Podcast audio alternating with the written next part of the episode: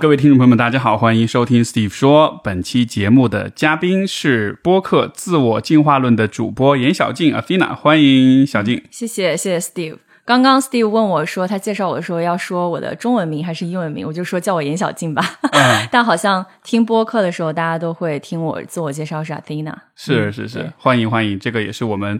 也是等了很久的一期串台啊，因为最开始我们我出那个十二法则的时候，当时就说过有机会可以聊一聊，对，去年了已经。时间过得好快。然后我记得我当时是在深圳，呃，住在我朋友家里。然后结果等我离开深圳的时候，那本书我还没收到。就主要是我这两年一直都在路上，所以像这种，比如说前两天少男也说他要寄一本书给我，我说那你就寄大理吧，因为大理就是我的大本营，我可能回到大理我才能收到那本书，我才能坐下来好好去读。嗯，一直在路上，所以你好像是之前是在上海工作，后来你是搬去大理了。对，啊呃，也不算搬去大理，其实大理可能我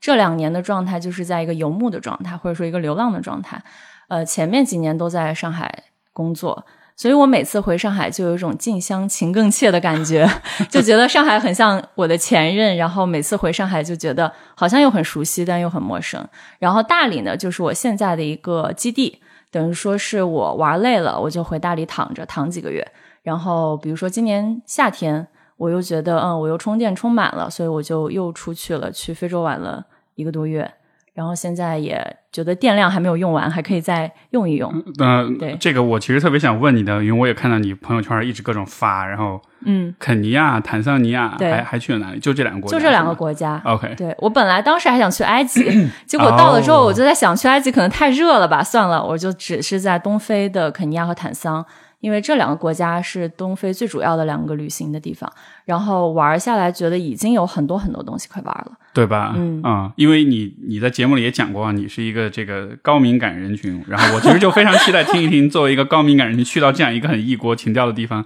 嗯是就高敏感，我们后头可以聊，但是就是我我真的就还蛮好奇的，因为我之前我也在考虑嗯，去非洲那边玩，所以就、呃，你你感觉怎么样？我反而觉得我去到非洲，我特别放松和通畅。嗯，回家了吗？对，有一种有一种类似的感觉，虽然也不是一个近似于回家的感觉，我觉得更多的原因可能是因为回到大自然。嗯，因为我觉得作为特别敏感的人，其实我发现我回到自然里面是我最放松的状态。所以我刚到非洲的时候，我就发现，哎，因为我最近在学中医嘛，我就说，哎，我的舌苔竟然这么干净。其实大概意思就是我的身心很通畅。我就在想说，这里难道不是吃的食物其实不如国内可能更便利、更更方便？但其实我在那边一个月，我的身心状态是非常好的，反而是回国之后，嗯，我第一站先飞到了广州，然后去深圳，然后来上海，我就会觉得好像回到城市里面，我就会觉得很疲惫。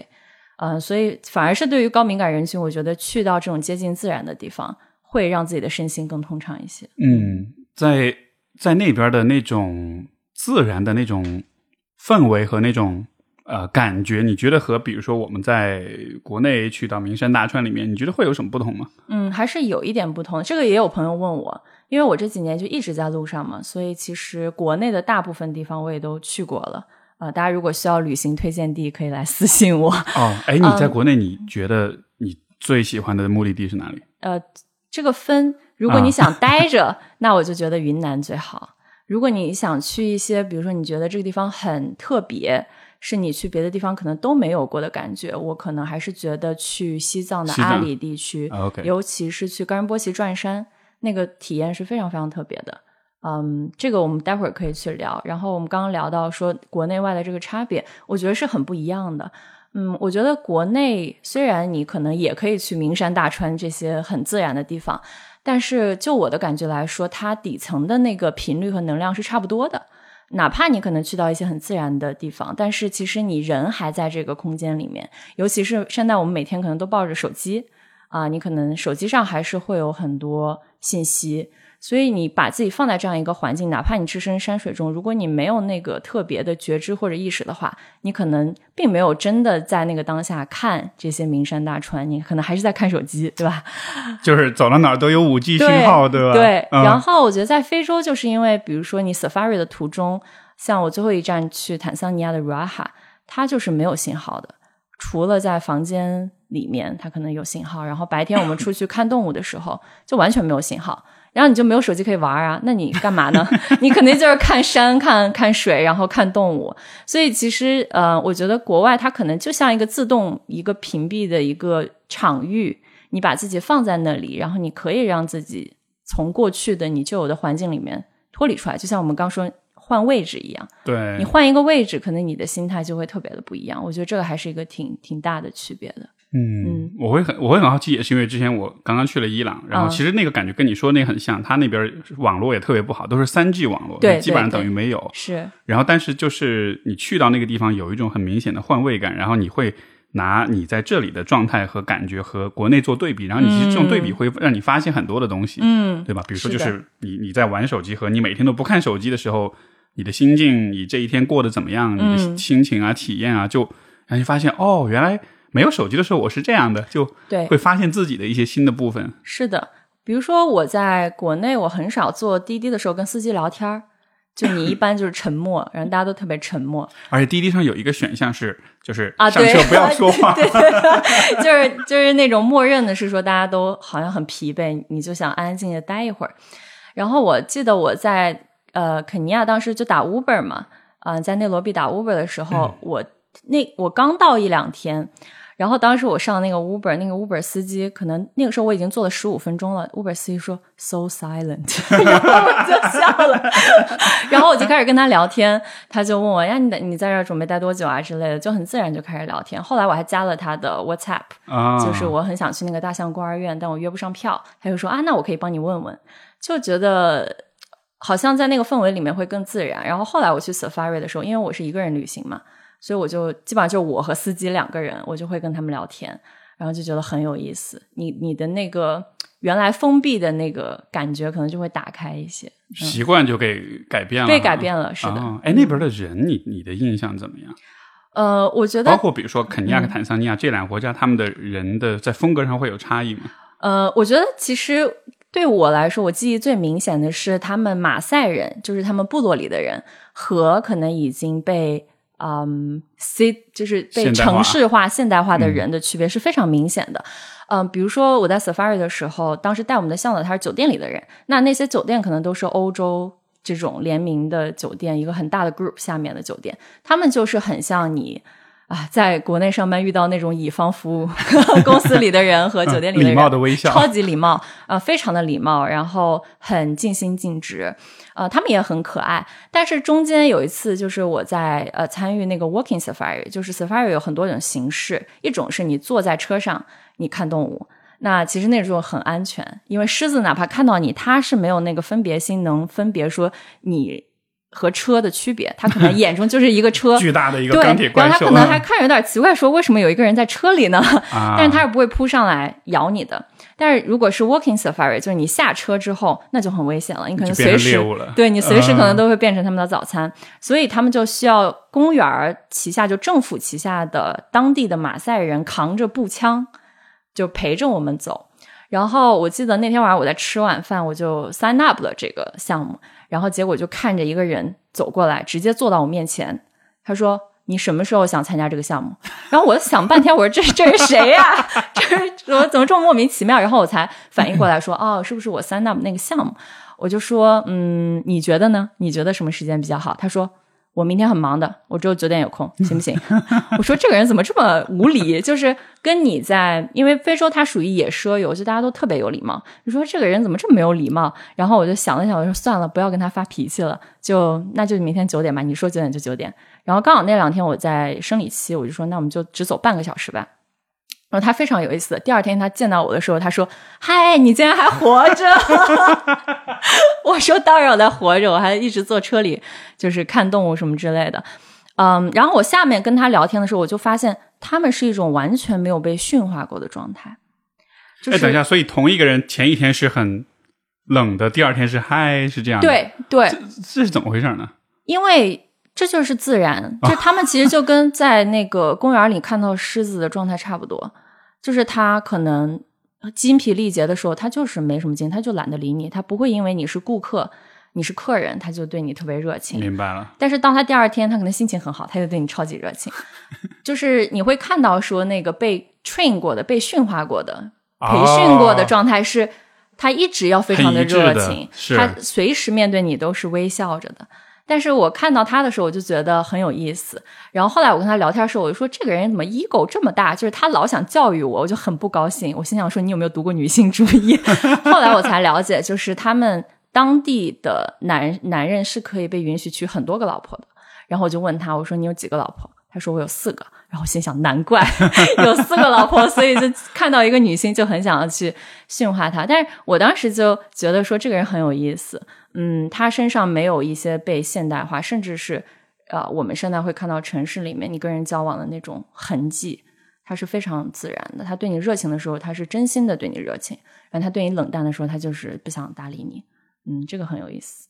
就好像是一个你你能随时能读懂它，嗯你或者说你都不需要读，你都不需要读是一个敞开的一本书那种感觉。，对对，他们就很自在，很自然。嗯。那那这样的在这样接触过程中，你自己的反应呢？你自己的感觉是什么样的？我觉得我一开始就是脑子里也充满评判，我就想说这个男怎么 ego 这么大，或者他怎么为什么对我这么冷漠？我会用我知道的一些东西去套他。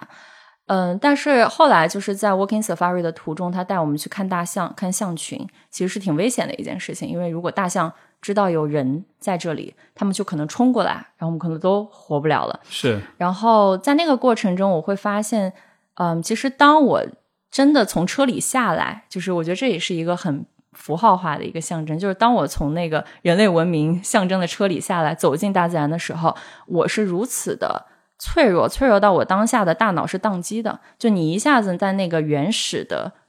自然里生存的恐惧就会被调动起来。然后你唯一能做的就是相信你前面这个人，他让你停你就停，他让你去哪里你就去哪里。然后反而就是脑子里的这些概念全部都拿掉的时候，你就会觉得跟这个人之间的相处就变得很自然。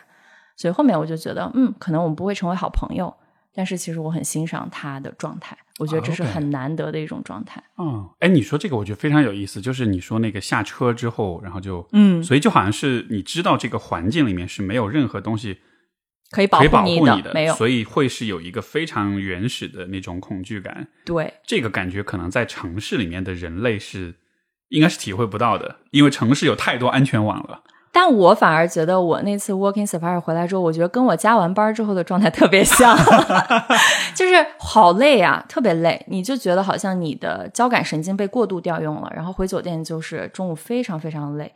我当时就觉得很像我之前做咨询工作的时候，每天晚上加班到两三点，然后再睡觉的那种疲惫感。其实它就是你的身上的一些保护机制被过度激活了。是是嗯，，你看看着城市里很好，好像你很安全，但好像比比如说我这次再回上海，我就会觉得大家也也很焦虑，也也有一种很底层的很焦躁的感觉。嗯，我比较敏感，我能感受到这个，尤其是你从一个很自然的环境回到城市里面，其实反而就是大家是很焦虑的，只不过可能大家感觉不到。嗯，或者说这种焦虑它是存在，但是我们不会把这个焦虑太多的和比如说自己的人身安全啊、安危啊挂钩，我就会觉得这个焦虑是我可以不去管它的，可以放在这儿，或者可以暂时忽略它的。是，而且你有很多渠道可以回避，去看到它。呃，手机只要拿起来，电子海洛因，对，一拿起来就对，电子卡洛因拿起来，你可能就会忘记。比如说，我前两天坐地铁，然后我不是想办活动嘛，去看 WeWork 的场地。啊、然后坐地铁，我以前从来没有这样的感觉，因为以前可能我上地铁我也就开始刷手机，但是因为就是在非洲可能没怎么用手机，然后回来之后我也有意识的少用手机。我当时在地铁上就看到所有的人都在看手机，都在看，对，然后而且他的神是不在那里的，你能看到这个人就是一个空空的一个状态。然后我就可能坐地铁大概二十分钟，我就一直在观察身边人的状态。然后特别有意思，有一个大姐，那个大姐可能四十多岁，看上去呃就是穿着也比较随便，她是唯一一个没有拿手机的。然后当时我在观察这些人的时候，我就跟大姐眼神碰上了，大姐就对我笑了一下，我觉得那个瞬间还是蛮有蛮有趣的，哦嗯。很有意思。所以，所以这好像是，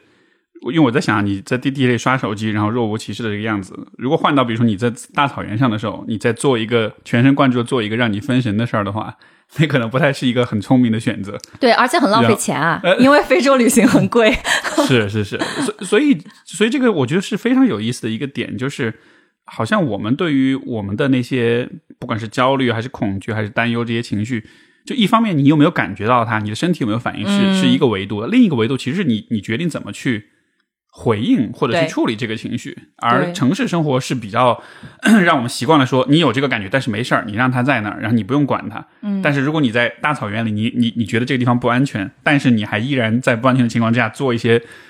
分神的事儿的话，你可能就死了。就对对所以就好像是你在，比如说你在大草原在走，你你你在这个步徒步的时候，那个时候你是不能分心的，你是得非常专注。全神贯注的去注意到你的恐惧，哎并且做出相应的反应的。是的，是的。我其实这次发现，他们就是非洲，比如说我的这些向导们，他们的觉知能力比我们强非常非常多。他的感官是全方位的打开的。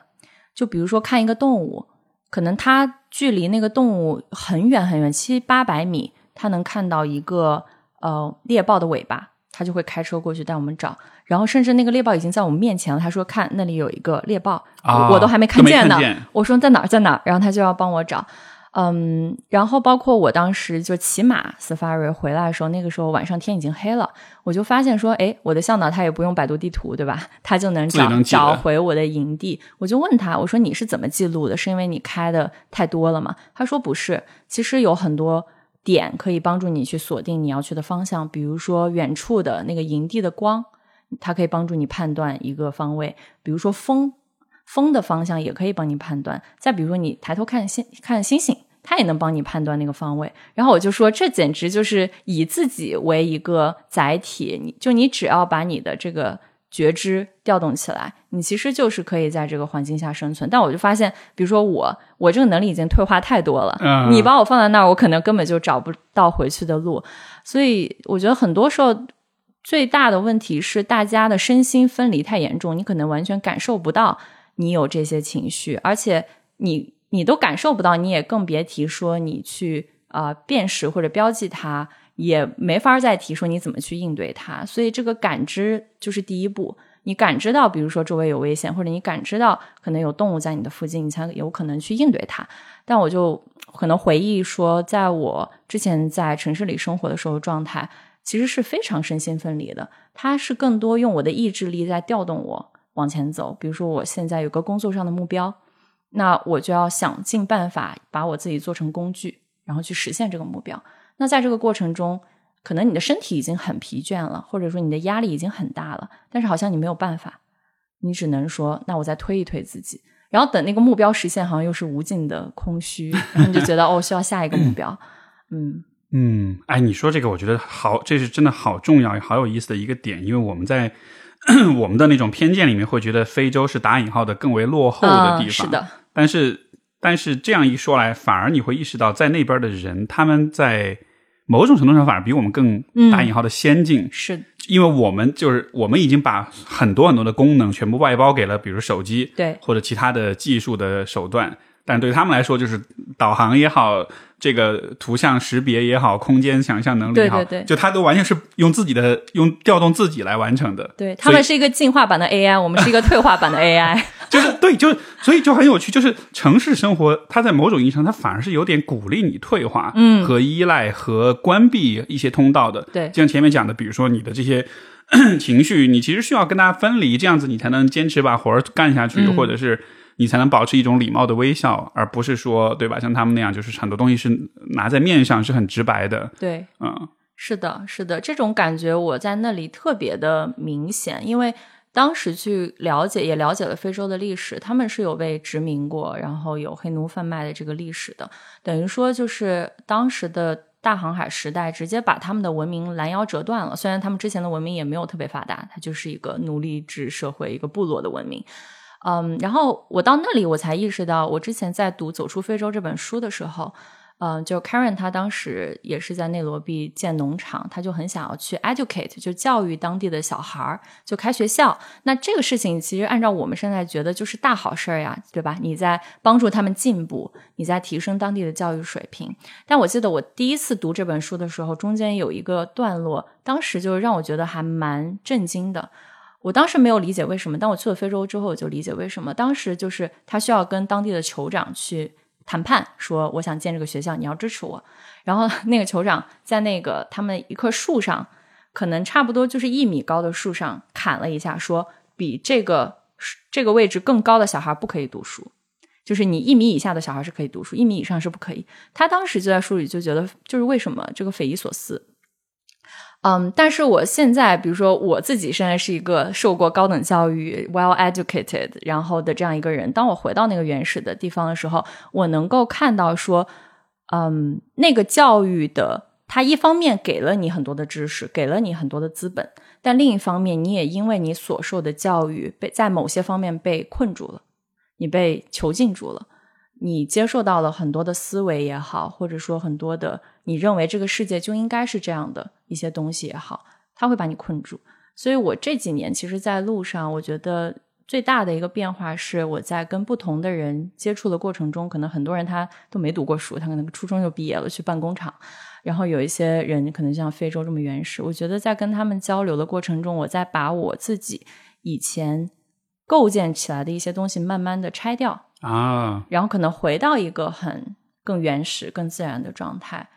就是去 un unlearn 一些东西。对，unlearn 一些这个这个这个词应该怎么翻译？就是反呃，不是反向逆学习，逆学习对，是忘掉一些东西，忘掉一些东西。嗯但你发现忘掉是很难的，非常难。因为它已经形成了一个机制，你你就是在一些做在接触一些人或者做一些事情的时候，它已经成为一个自动反应了。你可能身体、你的思维自动就会那样子去反应。呃，但是你慢慢把这个东西可能退后一步，这个空间留出来的时候，你会发现其实不需要有那么多的思维，你的身体它的智慧和它的直觉，它会本能的让你去到你该去的地方去做你真正需要去做的事情。嗯，我在学中医的过程中，我就发现一个很有意思的现象是，大家是很难去很难去分别 说。我真正是需要这个东西，还是我应该做这个东西？所以大家有时候就会有这种思考，是说，嗯，我觉得这个事情其实我好像不是那么想做，但是好像我又应该做。我只有做了这个，我才能得到别的。但是如果你跟你自己的身体连接很好，你退后一步，你把所有的那些因果勾建起来那些关联全部拆掉，你就发现其实就跟野生动物一样，很简单，就是。你很遥远的感受到有一个东西出现在你身边，你不舒服，你走掉就完了。没错，你不需要停在那里思考，说我应不应该接近那只狮子，它会不会给我一些东西？那你可能就被吃掉了，就被吃掉了。是的，你刚才说这个，我觉得有两个点我都呃非常非常的有共鸣。一个就是你说的关于教育哈，包括你说那个呃这个酋长他的这个故事，呃，以前在加拿大就是有这个。加拿大有一段黑历史，嗯，因为我现在加拿大留学，就是了解到有一段黑历史，就是这种呃叫做 settlement school，就是简单来说，就是他们会去到原住民的土地上，把这些原住民的小孩儿 强制性的从他们的家庭里面带出来，拐出来，嗯，就真的是拐出来，拐出来，然后全部一起就送到这样一个所谓的学校里面去、嗯进行教育，教他们英语，教他们欧洲的文化啊什么的。然后这个当时他们带着某种意图，就是说能让他们融入到这个以欧洲人为主的主流社会里面。嗯但其实这件事儿是给整个就是加拿大的原住民社群带来非常非常大的伤害。嗯，因为这些小孩他从他的社群出来以后，虽然他得到更好的教育、知识什么，但他脱离他原来的生活方式、原来的社会网络、原来的所有的这一切，在精神、在心理、在生活上的这些他最熟悉的环境，其实是带来很大创伤的。嗯所以这一波人长大了之后，就他们的各种各样的呃心理问题、行为问题，比如说酗酒、吸毒、嗯家庭暴力、各种犯罪行为，就那个比例非常非常高，以至于。呃，加拿大的这个我之我之前看到数据，我都震惊了。就是加拿大的原住民群体，他们的人均寿命是比加拿大的全国水平要要少十岁。嗯就你能想象吗？就这个群体，它整体平均是少活十年的。嗯所以我觉得这个当中包含一个就是，就是教育它当中其实。我我们说我们要去教育一些人，就好像是教育像是一个在道德上是默认成立的一个事对儿。我要教育你，那我就是高尚的。嗯但是我们不考虑的另一个点就是，教育当中也可能包含霸权，也可能包含文化上的这种入侵。你在带着教育之名去想要去打引号的开化一些人的时候，嗯你可能是在剥夺他们，或者是在伤害他们。是的，呃是，但是这个在可能对于哪怕有些好心人，他想做这件事，但他可能不一定哎意识得到这一点。是的，是的，我这个我特别有共鸣。呃，我我自己慢慢在意识到的一个点是，很多时候我们想做一件看上去很好的事情，比如说帮助别人，比如说教育啊、帮助更多人获得教育，或者说我们有时候讲赋能一些人的时候，嗯、你需要很清晰的去看到这个背后是不是有一个你自我的一个点在运作。比如说你刚讲的，我其实是站在一个制高点上，把我认为好的东西给你。那你会发现，其实很多情况下，人人际关系中很多问题都是来自于此。父母觉得我在为你好，所以我要把我的塞给你。那伴侣也会觉得，哎，你怎么不听我的？我这样做是为了你好，你应该就是去改变呀。嗯，但是我觉得最终其实你要意识到是说，每一个人他都有自己要走的路，没有一个所谓标准答案的东西。我觉得标准答案是一个很荒唐的东西。呃，就像我们讲，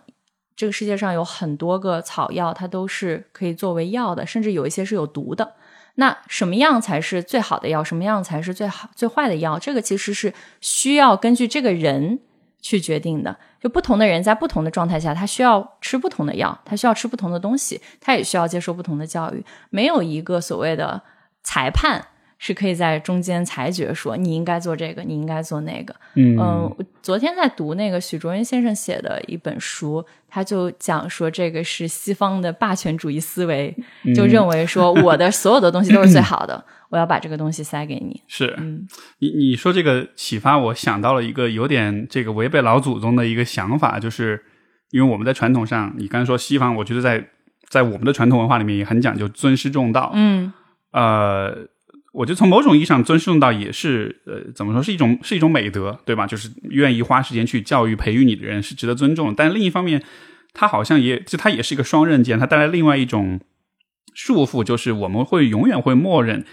教你的人是正确的，对就他在道德上的那种地位，就和他在知识上的合理性就像划等号了一样。嗯我只要是在为你好，那么我告诉你的东西就一定是对的。对但是有可能教你的人他意图是好，但他教的东西是错的，哎就我们不太会去有这样一个批判。对我观察到的现象是，包括我自己有一个倾向性，我发现大家很很乐意去找一个权威，而且一个权威倒下，他会再换一个权威，就好像觉得说，只要有一个权威，我的心就安下来，我只要按照权威交给我的。这个道理或者这个方法去执行就可以了，我就能够得到那个确定性的结果。但是这个思维，我觉得就是它有时候会让人失去一种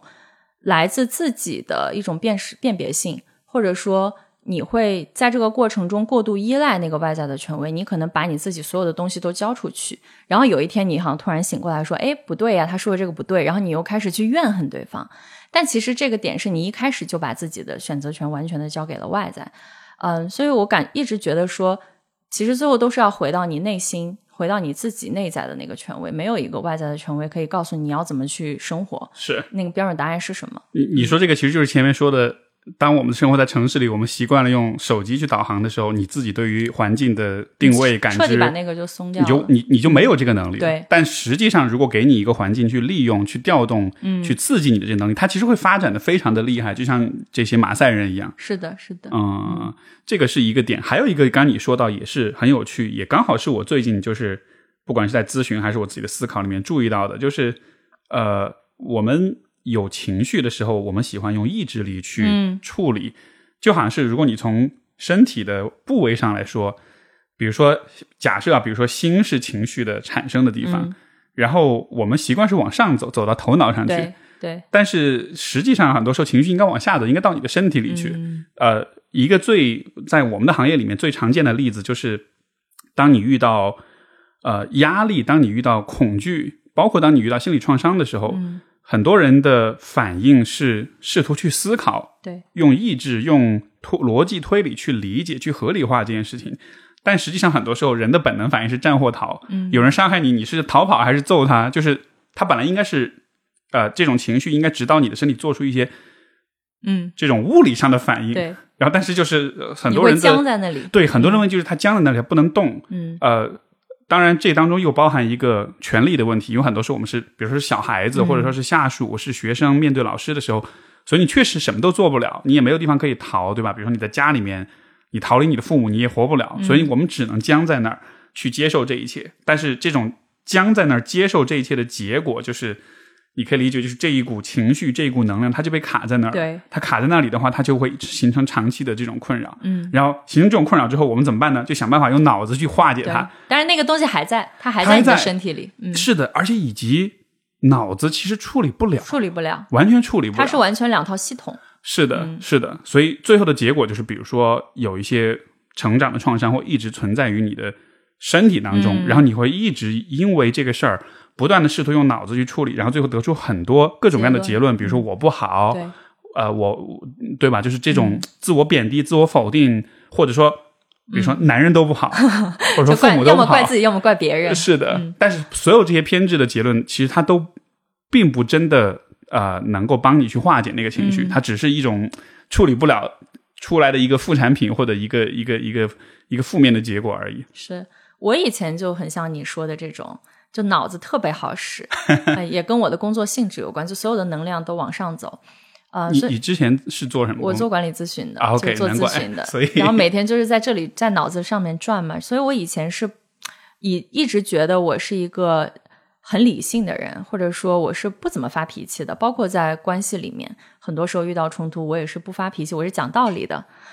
嗯，后来就是发现说这套其实行不通，呃，尤其是当你的情绪中心打开了之后，你会发现你的脑子没有办法去处理很多情身体上的一些痛楚或者感受，比如说你真的为一个人心痛的时候，他就是物理上心痛，对，这个时候你脑子再怎么教自己，他是没有把办法把那个真实的痛感去化解掉的。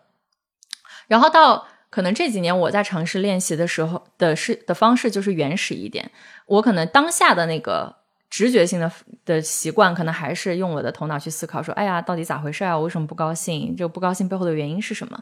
呃，但是呢，我也会有意识的尝试把这个部分放一放，就是我有情绪，我就先去表达，我就先嗯发出来。就像那个马赛人一样，对，就直接发出来，就很直接。或者我想骂人，我就骂。其实没有一个所谓的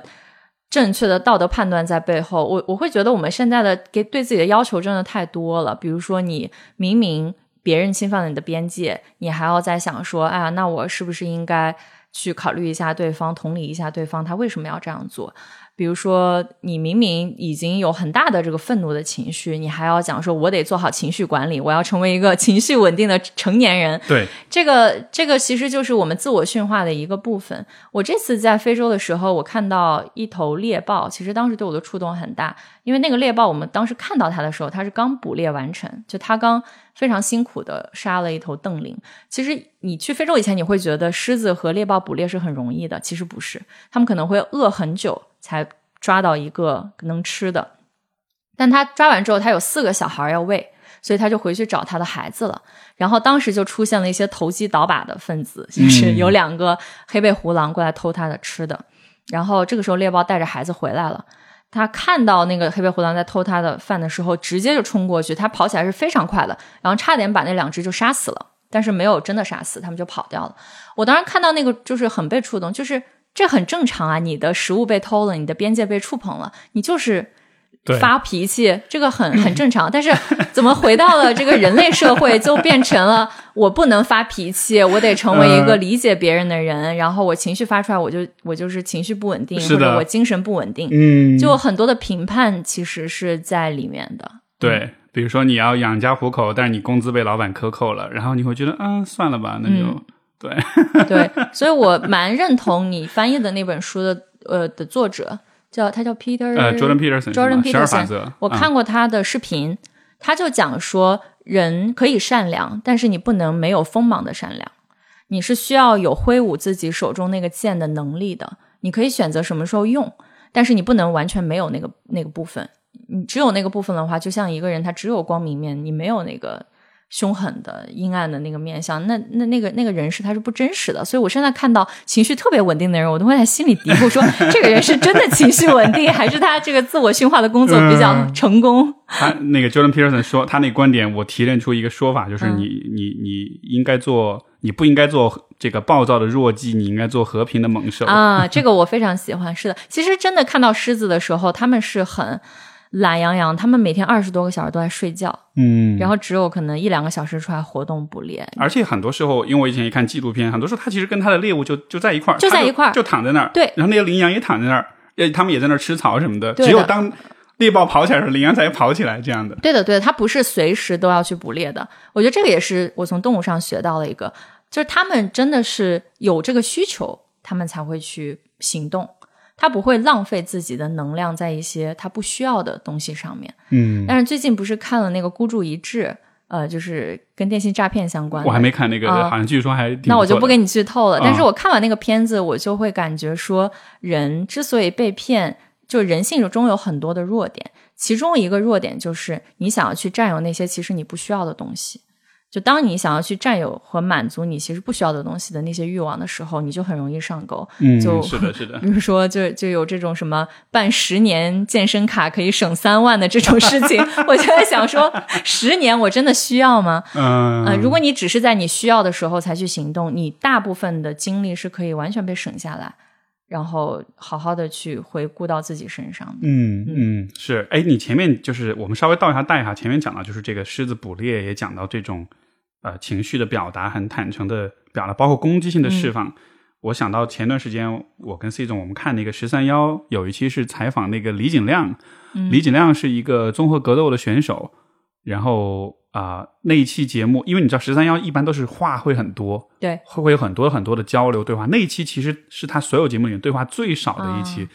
但是那一期就很多观众看了就说非常的震撼。嗯呃，因为那是完全不同的世界，就是一个职业格斗选手他是怎么看很多事情的，嗯然后包括他的生活方式。那里面我印象最深的一个部分就是当时，因为你知道许知远是一个。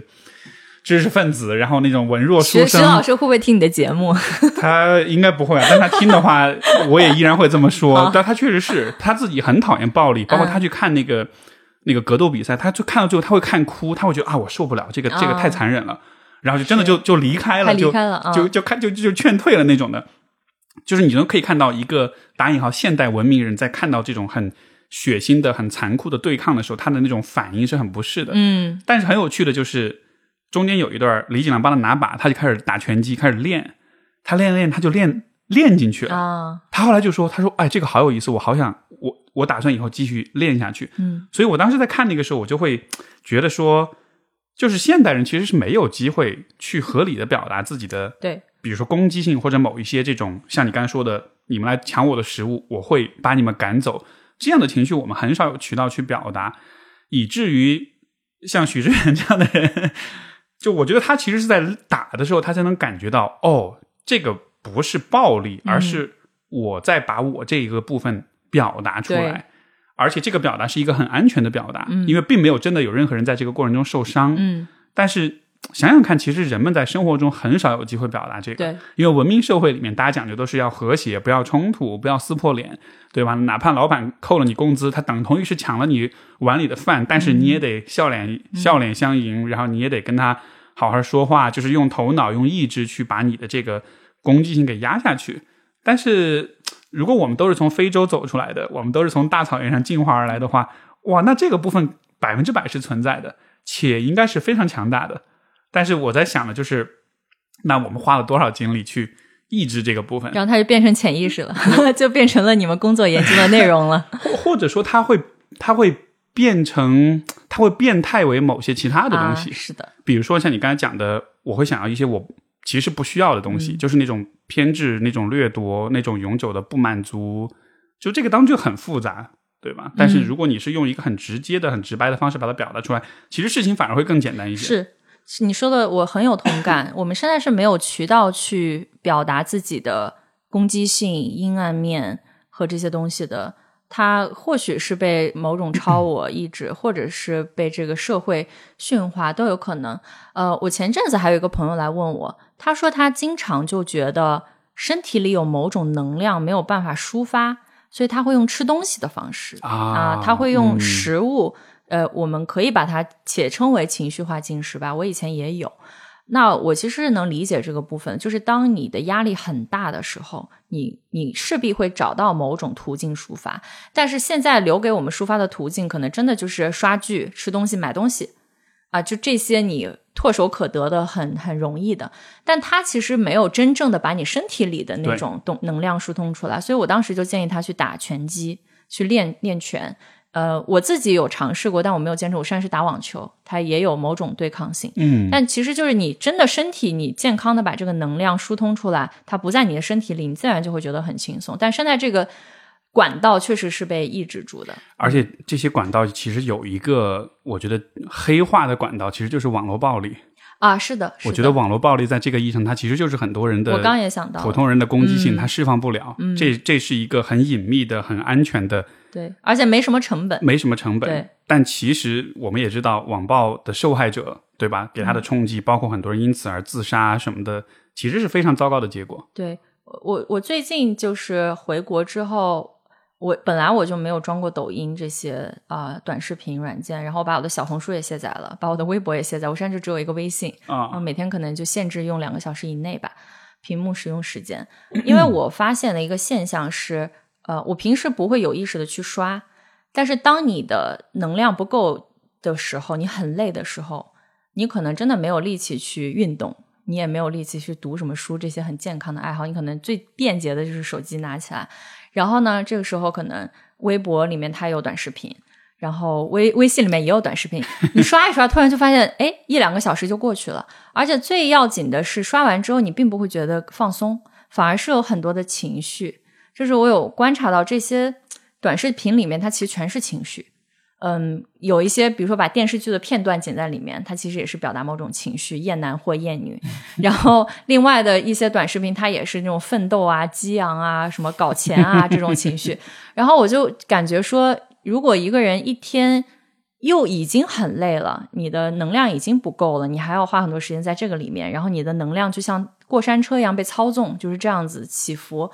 那身体和情绪都都不会在一个很稳的一个我们讲手长手中的一个状态，是嗯，人就很容易出现病态的，或或生理或心理上的病态的一种现象。而且我觉得这种，比如说这种短视频的，当你在很累的时候，你去刷，然后我在想啊，就是人们会沉迷这个，是不是在于可能，比如说白天我在工作的时候，一方面我有很多情绪，另一方面我我不断的在用我的头脑、我的意志力再去处理、再去呃协调这些情绪，所以当你在刷的时候，相当于是你至少你的头脑的部分嗯可以暂时停下来，啊、在这个意义上，它可能确实会让人觉得放松，但是在另一个层面，就是你的情绪并没有被处理，反而是你接受了更多的情绪。这些更多的情绪，当你的头脑缓过神来的时候，会意识到说：“哦，我刚才这这一段时间里面，好像我情绪并没有变得更舒缓，它反而注入了更多的负能量、更多的消极、厌世、悲观的这种东西。是的，是的。然后你就会发现说，其实留给大家的空间就变得很少，你的空间全部都在被挤压，就是那种走神的空间，啊那种待着。放空的空间。没错，没错。我这次去伊朗玩的时候，我也注意到，因为可能也是那边网络比较差哈，就是呃，像我们在那个伊斯法罕，然后它是一个相对历史比较悠久的城市，然后有很多的公共空间、河边啊，很多广场啊，然后很多绿地。大家到了晚上，因为他们白天很热，基本上晚上八点钟才吃饭，吃完饭之后可能八九点、九十点。所有的家庭都会带着一张毯子，带很多吃的，然后大家就坐在那个河边的草地上，就开始开始 camping，开始露营。就是说，这个风潮国内这几年起来的，他们可能是一直的传统啊。然后你会看，在那个过程中，除了有极少数年轻人可能会玩玩手机，大多数人其实是完全不看手机的，要么是坐在那儿躺着抽水烟，要么就是跟家人聊天或者吃东西什么的。然后这种状态就是我们走了可能三四公里的路，看到很多很多的人，几乎都是这样的。哇！当时我看到我就觉得还蛮震撼的，因为你想可以想象，如果放国内的话，大家其实都是在拍照，对，确实 都是在出片儿，然后都是在摆造型什么的。但他们就是真的是在那个那个状态里面的，在在享受的，在在放空的。但是那种状态当中，我觉得那个才是真正让人感到放松的过程。是的，是的。你然后我就会在想说，就这种进步，呃，也是读许卓云先生那本书，他就说我们这二十年发展。特别快，是非常非常飞速的一种发展，但它这个背后其实是有很多隐形的代价的。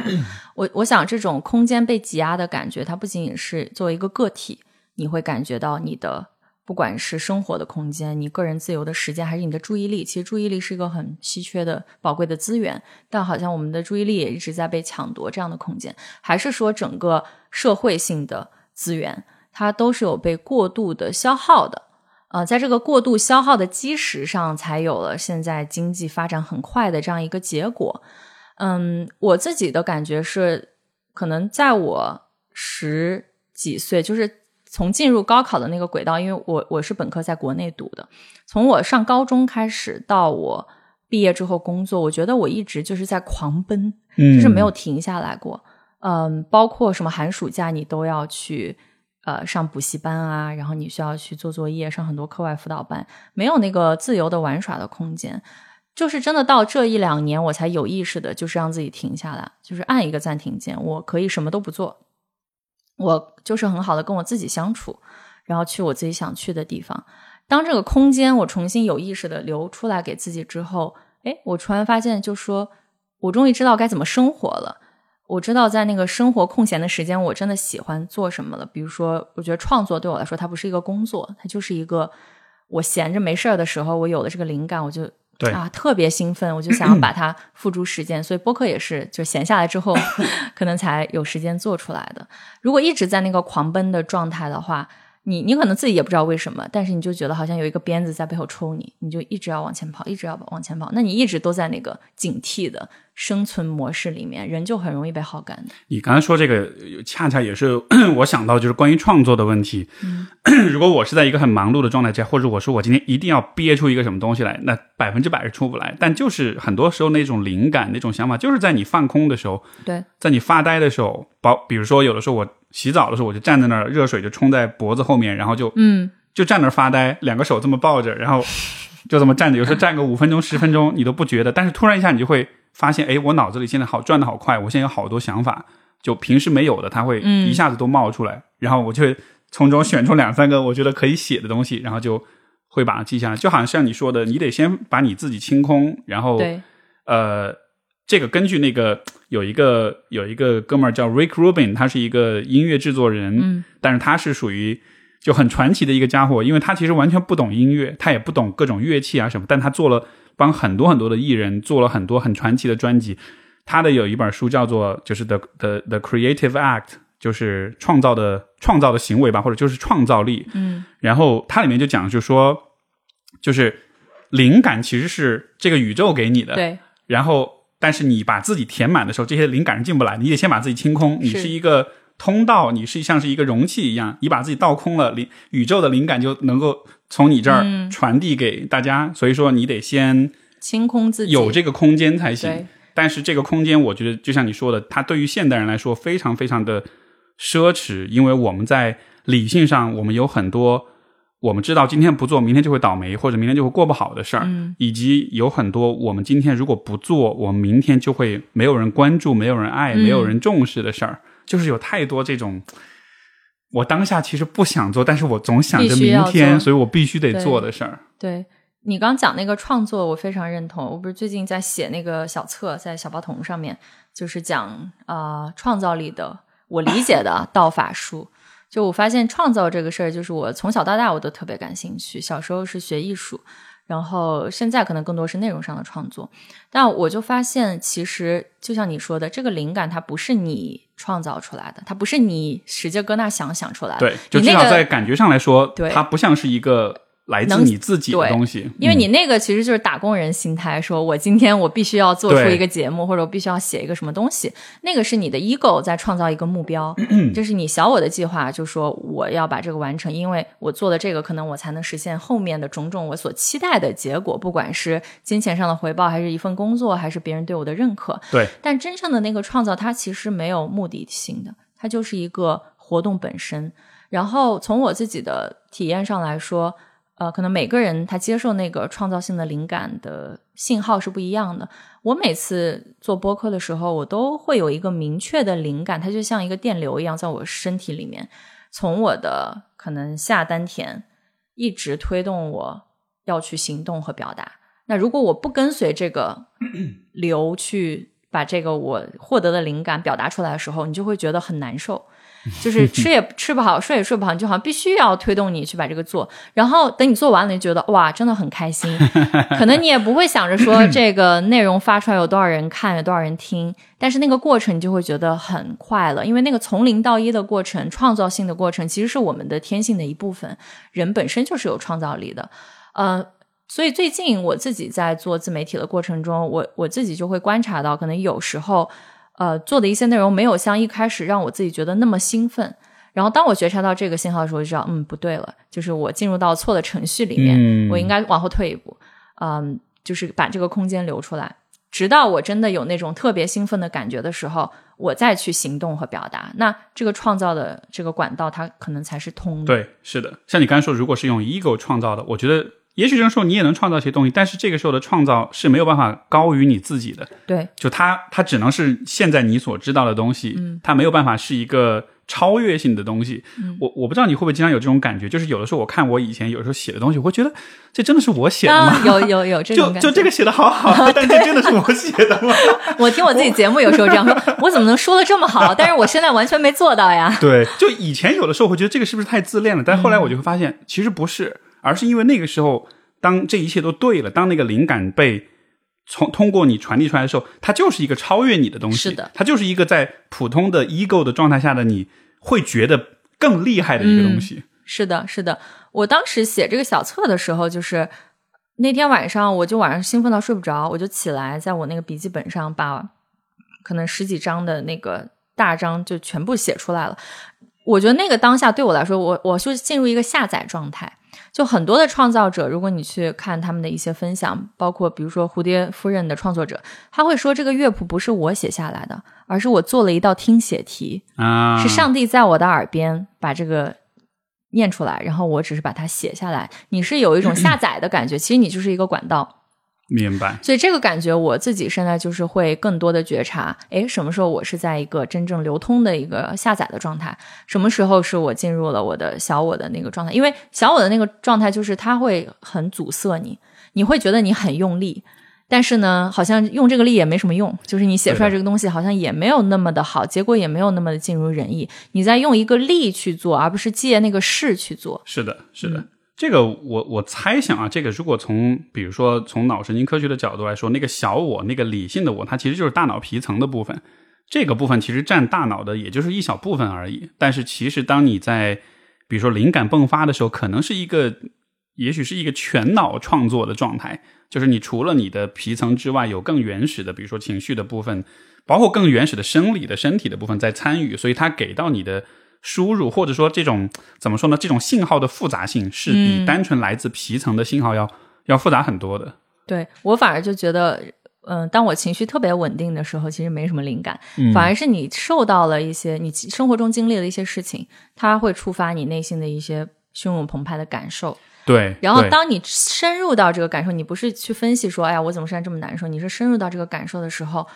他的这股能量就会推动你通过音乐、通过文字、通过各种方式去创作。我前两天在深圳的时候就去逛书店，然后又呃买了一本史铁生的《我与地毯》，可能小时候读，但那个时候就没什么感觉，你就觉得哎，这只是老师要求读的。但我这次在读的时候，我真的读哭了。因为你能透过他的文字感受到他背后很复杂的一些情绪，嗯，他而且特别是有他那样的一个人生阅历、啊，对他的他对命运的不公，然后他对死亡的认知，他对人生的很多想法和思考，那个东西它是非常复杂多面、沉甸甸的，他你就感觉他会透过那个纸背，就像你看一个很美的书法作品，它是透过这个形式，你能感受到它背后生命的力量的。呃，然后但有一些人的文字，他可能写的很漂亮，这个这个字写的很好，或者这个文章很漂亮，可是你感受不到那个情感的部分，是它不会触动你的心。这个也是刚才我在想，就是我们怎么知道，不管是自己还是别人的创作是好的，对吧？这个甄别判断的方式其实非常非常的感性，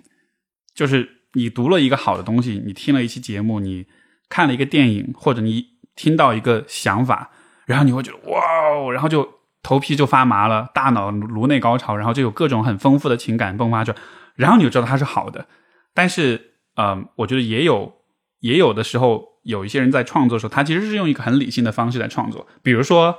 公众号文体，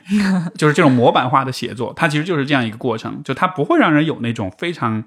醍醐灌顶的感觉，它只是很理性的、很精心的在规划、在策划，每隔几行字一个爆点，标题要怎么取，内容的选题怎么样戳你，怎么样去蹭热点什么的，这样的内容出来就是就是那种效果，就是说好像也挺有意思的，但是你读完之后，你不会觉得那是一个真的打动你的东西。嗯，因为它它的目的是我写的这个我能有多少的转化阅读量，它的那个目的是在这个创作之后的，他没有真正关注这个创作的点。我觉得好或坏，他没有一个客观的判断。其实我现在觉得，一个作品如果它能在那个当下打动我，可能对我来说它是非常珍贵的。它可能也没有一个说，啊，这个作品得了奖，它就是特别好的，或者说它是一个默默无闻的艺术家做出来，它就是一般般的。嗯，可能大家去看展览的时候，我我会我去看展览的时候，我我在寻找一个什么感觉？我在寻找，在这个作品中，我能找到一个细微的点是能够触动我的心的。可能甚至这个点都是创作者他没有有意而为之的，他都不知道为什么他这一笔就画成这个样子。可是你能透过这个作品找到一些触动你的心的点，那这个就是透过这个创作，你的生命跟他的生命中间找到了某种共鸣和连接，这个感觉是非常奇妙。我我相信这也是为什么大家会一次又一次的在艺术、在人文、在文学中去寻找一些，比如说读奥克白，对吧？那读你读读他的时候，你就会透过他写写的这个故事，你就会感受到说，哦，其实我不是孤独的，有这么一个可能甚至是虚拟的人物，他的人生经历可能跟我曾经的某种感受是共鸣的，那这就够了。是的，嗯你说到这个这幅画，对我一直在盯着他。嗯，对，这就是在大理买的，哦，在大理买的啊，大理的那个我咋在大理没碰到这么好的艺术作品？在茶马古道有一家很破的小店，然后它里面是做那个蜡染跟扎染的。啊然后这个画跟跟听众描述一下，其实就是一个蓝色的一个横横着的一幅金鱼的画，嗯然后这个金鱼是一个有一个朝上跃升的一个状态。我当时看到这幅画，一下就像你刚才说的一下就被戳到了，是因为它的这个效果，那种斑点像在闪耀一样，所以我看到的时候，我脑子里的想法，这是一条金鱼在星空里面在游。你看，我看就没觉得它是一个星鱼在星空里游，我只是觉得它很美，呃、对对对，所以它被你带回来了。对，但就是刚刚你说的那个，就是就是有些东西会戳到你，嗯然后你会有一个特定的，那可能创作者都没有的一个想象，然后你一下就会跟这个作品之间有一个有一个连接。是，嗯我觉得也不仅仅是艺术创作，就是其实你在跟人交往的过程中，包括我们去看动物，你也能从他身上找到一些你当下能够感受到有连接的一个点。就只要有那个点，你会感觉到你跟他之间有一种某种连接，你们不是一个割裂的一个孤岛。是，嗯，就万事万物之间都有着这种很奇妙的一些连接。我你会不会觉得，呃，这个当然是一个很初很初步的一个想法，嗯但就是通过创作所体会到的这种灵感、这种美、这种连接，嗯。首先，它从历史上一直是延续在人类的社会当中的，对吧？就不管在哪一个时代，哪怕是在最糟糕的时代，哪怕是在世界有可能在毁灭边缘的时候，嗯人们都还是在不断的创作。呃，就包括比如说这次我去伊朗也看到，就是比如说在波斯帝国这么长时间的历史当中，虽然有王朝的更替，很非常血腥跟残忍的这种各种争夺、各种呃冲突，但就是那个美的部分，哎，对，那一个部分是一直都在存在，且一直都在积累，一直都在不断的往前推进的。嗯所以这次去我看到，我就觉得非常受震撼。嗯就是你看到它的所有的这些美，虽然那是比如说权势王权，它对吧？它它的美的建立是基于对多少人的这种剥削，但是你依然不能否定，那个美依然是一种积累，是所有的人类的共同努力，慢慢的在把美推向一个越来越嗯，就是在往前推的那种感觉。所以，嗯，我的一个想法就是，也许这个是我们可以用来怎么说呢？去去对抗或者说去消解，比如说时代的无力感，比如说不确定性。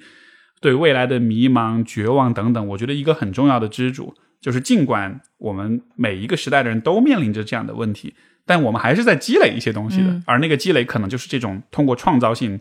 啊，产生出来的一些超越生活、超越个人的一些美也好，一些艺术性的东西也好。嗯，你讲的过程中，我想到两个，一个是你刚讲的那个，我有画面感，我想到我在西班牙旅行的时候，在。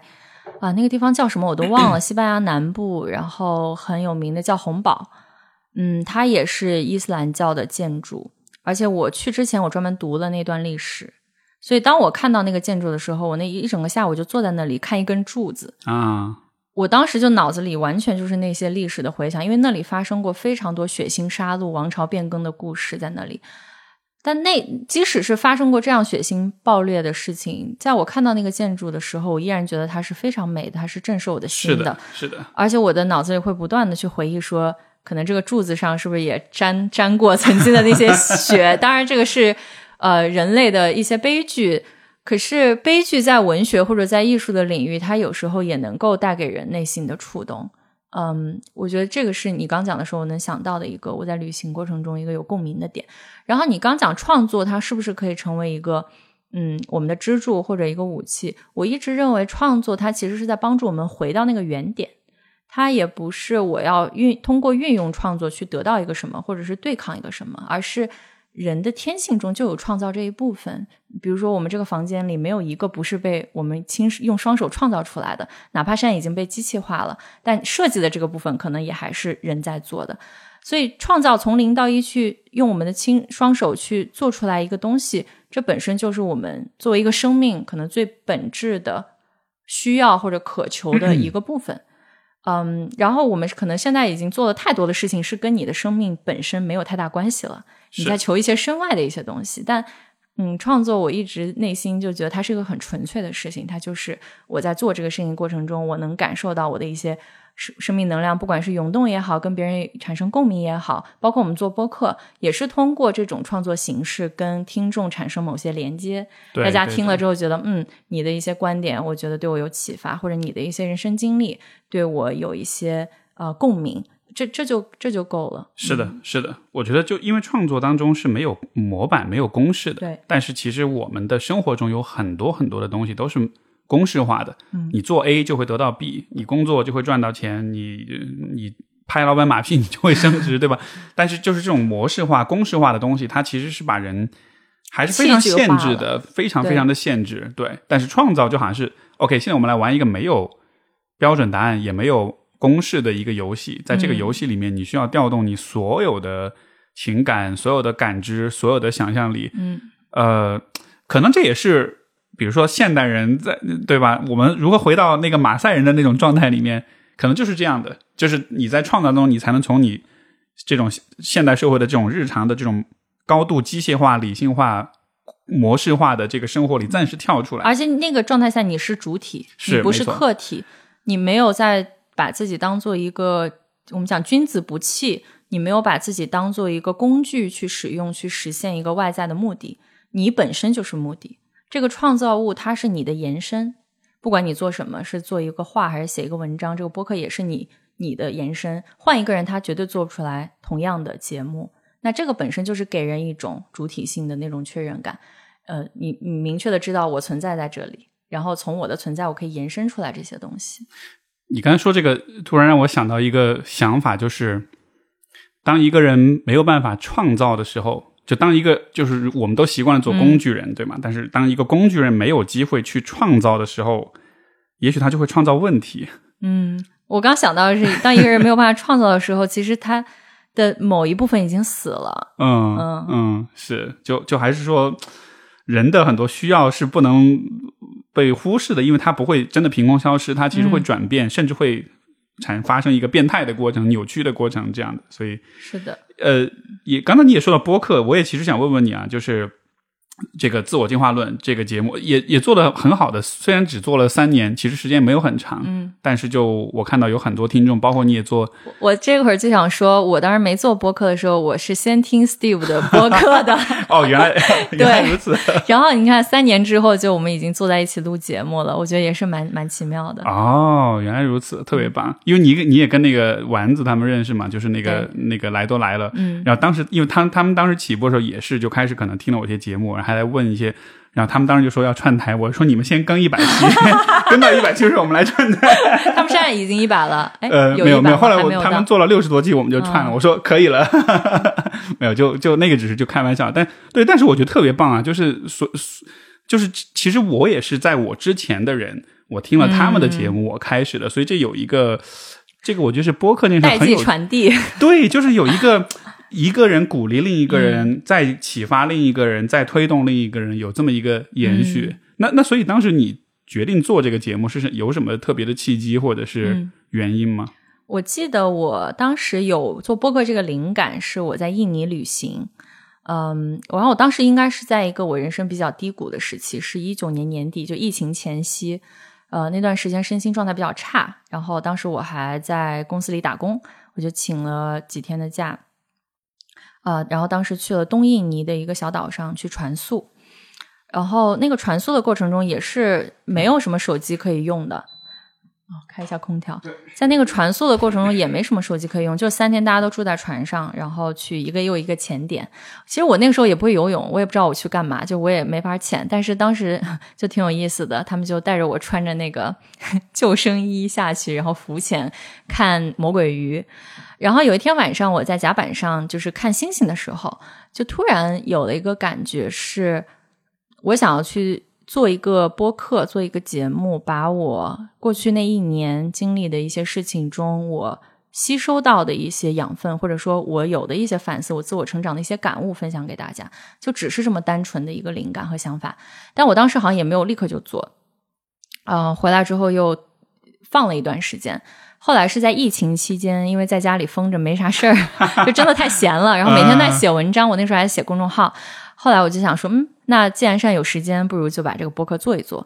然后一开始我也没觉得说这个播客我想做多久，或者做成一个什么样的结果，我就给自己定了一个想法，是说我可能至少做完十期节目，十期之后这个播客要不要继续做，就随他去吧。我先把我想讲的内容在十期节目里面先呈现出来，然后就很自然而然的开始了。嗯，十十期做完之后，然后。我好像做到第七期、第八期的时候，就好像这个节目它有自己的一个更新频率了，就好像每个月很自然到那个点，我就有一个灵感，我就去更，然后下一个月又有一个灵感，我就继续去更。所以其实我的更新频率是很低的，我可能现在才不到五十期节目。嗯所以是有一个，就好像就好像他自己有一个生命周期一样那种感觉。对我感觉就像我种下了一棵树，然后这个树它自己就会生长，我就是定期给它施施肥啊，什么浇浇水之类的，它就长成现在这个样子了。你节目也叫自我进化论，我觉得这个名字取得特别好。但是就我好奇，从你的角度，当你关注一个人的自我进化的时候，你你比如说当时的你。嗯或者比如说今天的你，你关注的是什么层面、什么维度的进化？嗯，这是个很好的问题。我当时起这个名字的时候，是跟我好朋友聊说，嗯，我们身上最大的特性是什么？他当时就说，他觉得我的自我进化能力很强，他就 literally 用了这四个字“自我进化的能力”。然后那一年，我体验到的是我在精神探索的这个部分是有很多变化的，因为那年我生活中发生了很大的变故，很多事情，然后在这些外部事情的刺激之下，我内在产生了很多的变化，可以说就让我觉得好像每一两周我都在进入一个新的状态。所以那个时候，我觉得我想分享的就是我在这种不断的变化之中，或者说成为一个全新的自己的这个过程中，哎。我今天看待这个事情的角度可能是这样的，那我明天可能就完全不一样了。所以我想把这个变化的过程呈现出来。然后，嗯，可能做到去年的时候，我觉得也是到了一个新的阶段。我我那个时候就觉得说，这个播客的名字起的不好，就是因为到那个点，我突然意识到没有进化这回事儿了，或者说没有自我成长这回事儿了，就没有所谓的成长不成长这这一回事儿。你只是在，嗯。跟着你的生命继续往前走，你只是在生活，然后在生活中你有一些感悟而已。但是就觉得这个名字反正起也起了，就放在这里，所以现在也没有再讲什么进化的事情了。所以好像之前的进化像是带着某种野心的，我要优化我自己，或者我要不断的朝一个更好的方向去，是有这样的一个意图。对现在就会觉得好像这不是一个那么有方向性的东西了。可以那个时候，我觉得一直以来，我从小到大，我都是一个性格比较要强的人，然后我都觉得说我可以不断的去更新我自己，成为更好的自己。啊，这个也是现在的主流叙事嘛，就是提升自己、自我优化、自我成长，你打就破思维的边界，你就可以什么有幸福美满的人生，你的关系也会变得更好。是，你知道你知道那个小红书上就是推荐播客的时候最常用的一个文案就是打破信息差。然后打破信息差，对对对，发现了，是这个是一个主流叙事，就大家这这个，我觉得就是没有人会否认，如果你没有真正你自己有一些深入的思考或者体悟的话，没有人会否认自我提升这四个字或者自我成长这四个字，因为大家都会觉得向上就是好的。然后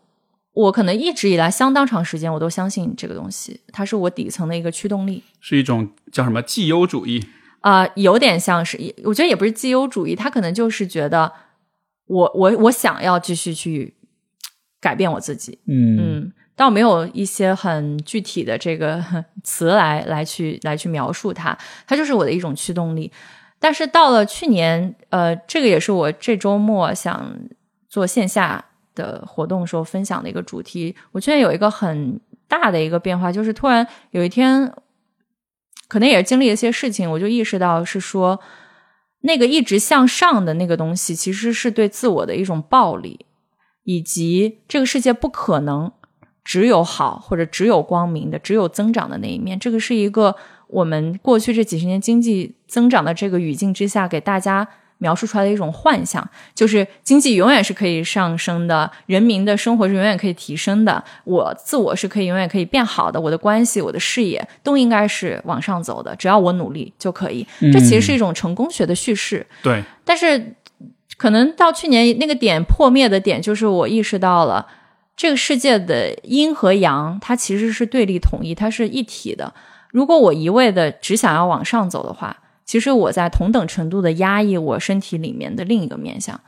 而我的生命其实像一个河流，它不断的是在流转的。我可能有时候是，哎，我觉得今天我在变得更好。我有时候我也会去经历一些低谷。但当一个人极力的否认那个低谷的存在的时候，极力的压抑那个部分的时候，极力的想要努力让自己变得更好、往上走的时候，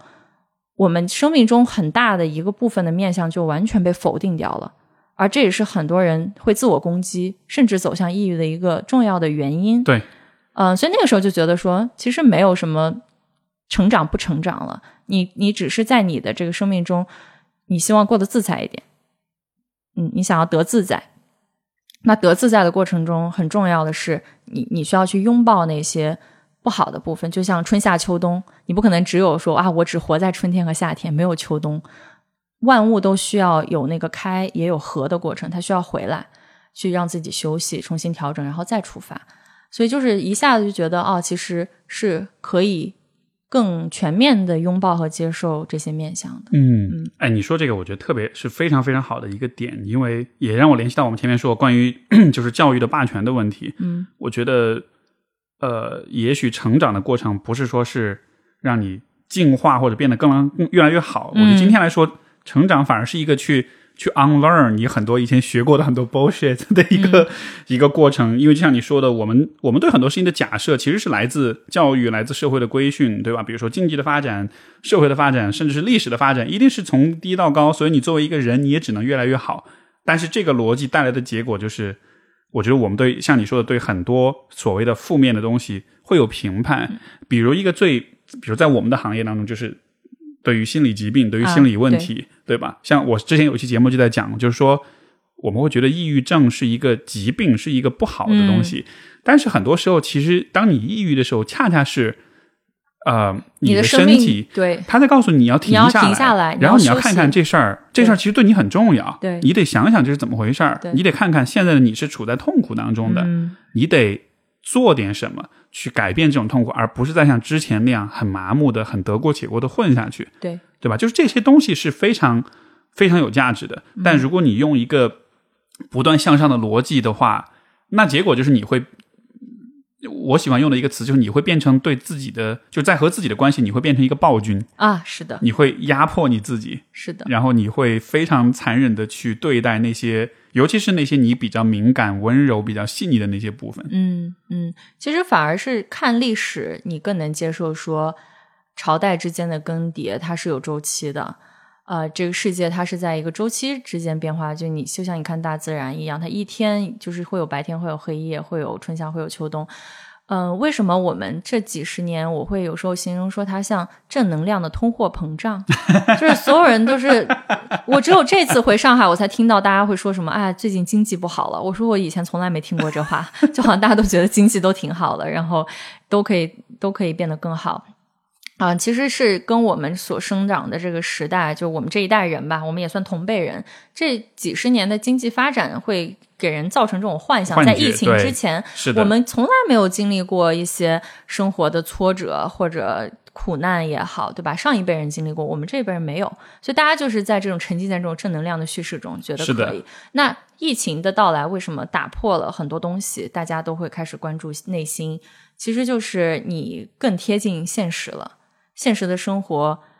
很多时候是有很多痛苦的，是有很多你没有办法控制的。我当时一九年会开始去啊更深入的探索我自己，也是因为我那一年吃了很多苦，我生活中有很多的变故，我发现哎，我好像没法去控制我的生活了，我没法用以前的那种方式，就觉得我有一个目标，我只要努力用我的策略就可以实现。我就发现说，其实无常才是这个世界的本质，像。周易里面的意义，它讲的是这个世界唯一不变的就是变化。嗯，当你接受这个点的时候，其实就有一种很大的容纳性和包容性去面对生活中很多的事情的发生。所以有时候你也在想说，这个疫情它到底好还是不好呢？我觉得它肯定是对于每一个经历的人是很不好的、很压抑的。包括我们现在还在消解这种、消化这种痛苦和带给我们这三年的一些影响。但它另一方面就是让你亲身去经验。啊，这个世界的一个周期性，嗯，是的，而且，哎，怎么说呢？大家 做好心理准备吧，绑好安全带吧。我觉得，对，呃，但就像你所说的，呃，这个也是我觉得，就是我很喜欢 Jordan Peterson 的一个点，他就他说个说出一个，他说过一个，我觉得还是挺令人清醒、很 sobering 的一个说法。他就说，就像你讲的，就是就是。呃，安全跟有序跟掌控感这些其实是例外啊。其实混乱跟痛苦跟呃这种破损的、破碎的、无序的、无力的，就这个才是 norm，这个才是常态。对，如果你不能，如果你还没有看清这点的话，要不是因为你非常的幸运，嗯，要不然是因为你真的非常的就是选择性的忽视，嗯，不非常逃避现实。所以我看到这个话就说。Yes，你说这个，我想到那个刘慈欣在一个采访里面，他就一直在强调说，人类文明存在到现在完全是一场意外。嗯嗯，有时候就是大家会默认很多东西，就觉得说我们理应都是长命百岁啊，都都能活到一百岁，或者我们的文明理应都可以延续。但你站在另外一个角度来说，生死它是一体的，你也不知道什哪个会先到来。那它它是一个完全随机性的事件，我们只是在呃一个极小的概率下面走到了现在，但是它又是它之中又有一种必然性，就是像降临那个电影里面讲的一样，它之中又有一种必然性，就是就算你可以预知到未来，你还是要一步一步沿着你现在的这个路走到那里，你做你该做的事情，说你该说的话，那就把注意力放在当下，没错啊，降临我好喜欢那个电影，就非常非常喜欢，嗯。而且就是你刚才前面讲的，就是创作是一个回到原点的过程。我觉得如果再把它扩大一点，像我刚才说的，可能人的存在，就从个体的角度来说，人的存在跟生活的道路，可能也是一个就是回到你的本质、回到原点的过程。呃，因为我最近其实就前两天，这个我跟我跟 C 总聊天，我跟我太太聊天的时候，然后就聊出来这么一个我之前没有认真想过的一个结论。因为你知道，我们经常会说。一个人是谁？就你是谁？你的本质是什么？对吧？你做很多事情的底层的逻辑到底是什么？或者说你在这个世界上的位置到底是什么？然后那天就在那天是聊到关于工作的一些事情，呃，包括成长经历啊什么的。然后我就意识到，好像我的本质是我其实是对工具是很着迷的，就是我有点像是一个工程师的那种嗯思维或者是那种角色。然后我就跟他讲说，我意识到我小时候为什么那么着迷于战争，其实不是因为我喜欢杀人或者我喜欢暴力，而是因为我对战争当中使用的所有的武器都感到着迷，因为那都是你看这里有一个问题是我们要对吧？在战战略在战术上去取得一些优势，所以我们要发明这样一个工具，然后我会对这些工具觉得哇，这个好有意思。我长大了之后，我做心理咨询，心理咨询对我来说是一个工具。当我发现这个工具非常有用的时候，当它起效，当它真的解决了问题之后，我会非常非常的爽，我会非常有成就感。所以我就意识到，哦，原来我是这样一个人啊！我是一个，就我自己不是工具人，但是我是一个对工具着迷的人。所以说我喜欢在生活中去解决各种各样的问题，问题嗯然后解决问题的过程带来极大的满足感。然后我一就会意识到说，我以前从来没有这么去想过。但是如果把我的所有的选择跟行为当中的所隐含的那种价值观或者那种思考方式提炼出来的话，其实就是这样的。是所以就是这样的一个发现，然后我一下觉得回到原点了。啊，就又多看到了自己一点。对，就是回到那种你自己是谁，然后因为这差不多也对吧，三十多快四十了嘛，所以就从不惑到知天命，我就觉得哎，好像嗯有点到这个位置上了，有点知道自己应该往什么原点去回归了。对，这个感觉特别好。我现在感觉，嗯，探索自己或者认识自己，它就是一个过程。嗯，一旦你有了某一个结论，你再往前走一走，你发现，哎，你又可以从另外一个角度得出另外一个结论。但是最美妙的就是，其实是这个过程。而且我发现人，他从我自己的体验上来说啊，我觉得人他在不同的阶段是可以有很大的不同的。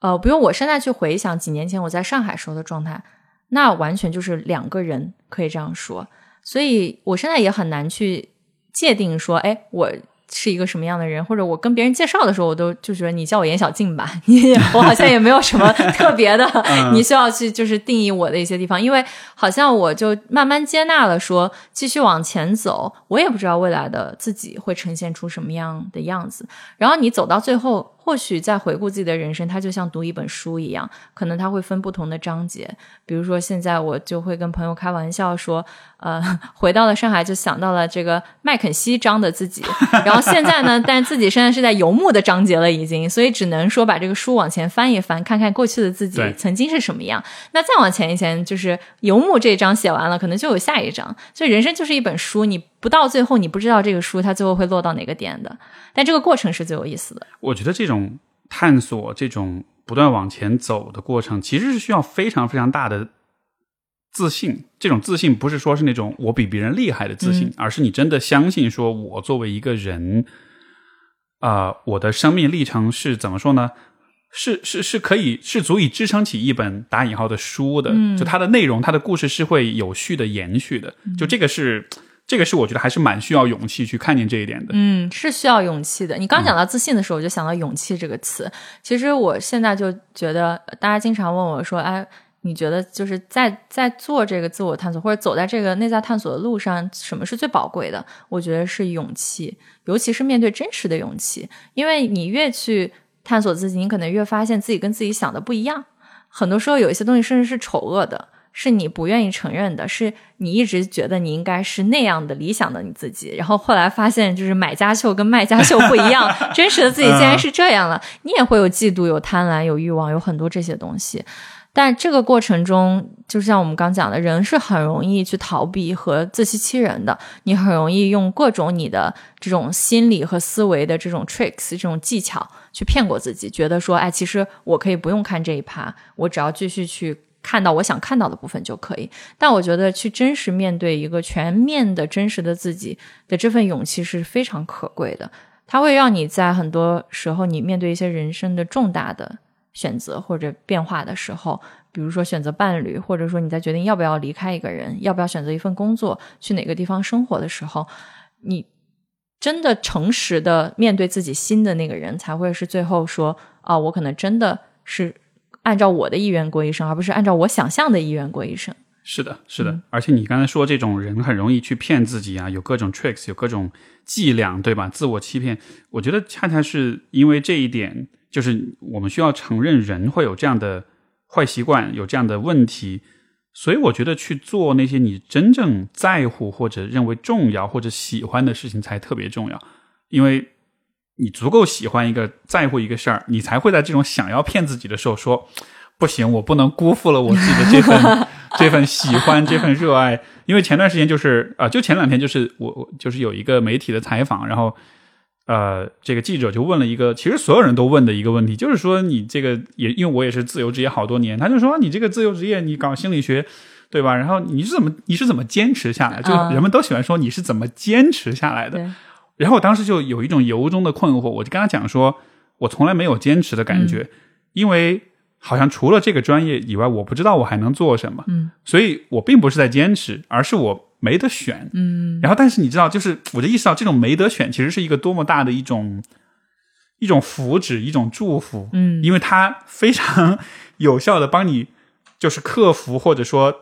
战胜了所有的那些你想要打退堂鼓、你想要骗自己、你想要自我怀疑的时刻。每当你觉得哎呀这个事儿行不行，你的另一个声音就说你也没别的选择。对，如果你不行，那你还能干嘛？你想觉得哎好像也不能干嘛，然后就然后就继续下来了。这是一种幸福。我是我甚至觉得，就是当人没有什么选择的时候，只有一个选择的时候，其实是一种祝福。因为我发现现在很多的痛苦来自于你的选择太多，太多了，是就包括你，我这两天在上海订酒店，我就觉得说，哎呀，好像这个也行，那个也行。你觉得你总能挑出一些好的和一些不好的，你的思维没有办法真的去穿透这些所谓的 pros and cons，好的不好的，去帮你做一个决定。你永远都需要在取舍。那如果在一开始你的命运已经帮你取舍，完成了这些取舍，你可能就只有这一条道走。其实那个。那个只有一条道走，很多时候你可能有时候可能也会想，哎，我是不是就失去了一些自由？但是你你永远就是会在这种矛盾之中啊、需要去舍弃一些东西的。那现在就只有这一个选择，那就走吧，对不，用想那么多。所以就很有趣，就是呃，这个话题就延伸到两个现在很热门的问题，一个就是年轻人都越来越多信玄学，对吧？啊。玄学其实就是在告诉你你应该走什么道儿，嗯。但同时又存在另外一个叙事，就很多人会说，我希望我的人生是旷野而不是轨道，嗯，就是他是想要摆脱那个束缚的，所以就这两个行为就非常的认知失调。这一方面我们想着要旷野要自由，但另一方面我们要在追求玄学当中给你的那种那种确定感对我就觉得很有趣，很有意思。是我感觉这个是一个矛盾的心理，但又在每一个人心中其实都有，人都会有追求自由的那种啊冲动，说我我什我就想按照我的意愿去过，我想要一个旷野。但是自由的另一面就是不确定性。嗯，如果你完全确定一个东西，它同时也就意味着你失去了某种自由，所以它就是一个呵 硬币的两面。你不能说既要又要，就是我既要那个完全的自由，我又要一种完全笃定的确定性，你就会把自己困在那里。对所以我因为我这几年就是一直在生活在啊、不确定性的这种生活方式里面，可能我连明天去哪儿我都不知道。一开始的话，我也会有一种失控感。就是觉得，哎，好像以前的生活，你知道明天你要做什么，你的心是很安定的。但慢慢你会在这种不确定性中找到一种心安的感觉，其实就是专注在你今天要做的事情上。今天我们录这个播客，我可以很专注的沉浸在这个里面，然后到明天早上睁眼起来啊、我就知道我要下一站去哪里。呃，当你开始想未来，开始想，哎呀，我未来一段时间我的规划是什么样的时候，你想要去控制的时候，你就会发现你开始焦虑和痛苦，是的你就会开始挣扎。是的，嗯我觉得还是想一想啊，就是从大环境的角度来说，大家为什么，比如说那么的强调自由，那么的讨厌被规训？我觉得还是我们的成长环境跟过程，我觉得太多规矩了，太多太多规则了，所以大家对于规则、对于边界、对于限制这样一些东西，像是有了一种本能的反感，就是我不喜欢任何的规则。所以说，当我们想象自由的时候，就是没有任何什么都没有就是旷野，就是什么都没有。对，但是问题是，就像你说的，有的时候我们又需要一些规则是，就是有规则和有自由并不完全矛盾。嗯，甚至说你在一个有很多规则的游戏里，你也能发挥你的主观能动性，也能也能活出自由的一种生活。就这两件事儿，其实它不是绝对对立的。对，是的。呃，但中间你你会走过那个过程，你会想要把所有的规则都推翻，就是所有人都不要跟我讲什么规则。但慢慢你自己又会 绕回来，你会意识到有一些规则是很重要的。我你刚讲这个，我就想到我学书法的时候，呃，老师讲说，嗯，大家都有时候会对书法有一个误解，觉得说没有任何的规则，你直接去写就你就可以。但是他是说，这个东西你讲任何一门艺术，它是要有法度的。你你要先去适应这个法度，等有一天你在这个法度里可以游刃有余了，你可以自然的选择要不要超脱这个法度，但那个选择权也在你。但你不能说一上来什么法度都没有，那其实你是没有办法写好一一个字的，啊你只是自我陶醉，说我写的字其实还不错，但其实你说这个让我想起网上有好多那种假的书法大师，呃呃呃啊，对对对乱画，然后很多就人他觉得他觉得他写的是艺术作品，可是可能从从真正懂书法的人来说，他欣赏书法有种种维度，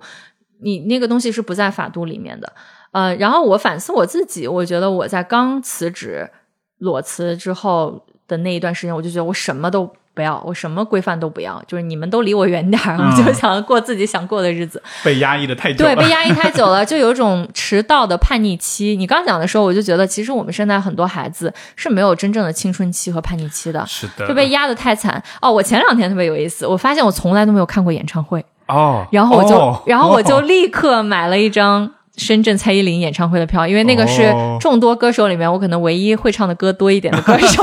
然后我就去了。然后我当时就在想说：天呐，我十几岁的时候都在干嘛？就就都每天都在学校里面读书，那又有什么意思呢？哦，对所以你什么？以前是那种学霸型选手吗？也不算学霸，你可也可以当学霸，但是我感觉我从小就是一个特别懂事儿的孩子，啊，没有特别那种叛逆，觉得说我要跟你们对着干。我其实我内心是一个挺反叛的人，但是从小就是对自我的要求会比较高啊，所以会比如说别人要求七十分，我就要做到一百分，然后你就完全的专注在那个事你要做的那个事情里面，就会失去很多乐趣。嗯所以这几年就是我的叛逆期。啊，别人问我说：“你为什么能玩这么久？你都已经玩了几年了？”我就说：“哼，我在补我以前缺的亏呢，还没补完呢。所以这么说来，其实当你说想要自我进化的时候，那个进化其实像是给打破规则一个理由、一个说法。”对，就是我想，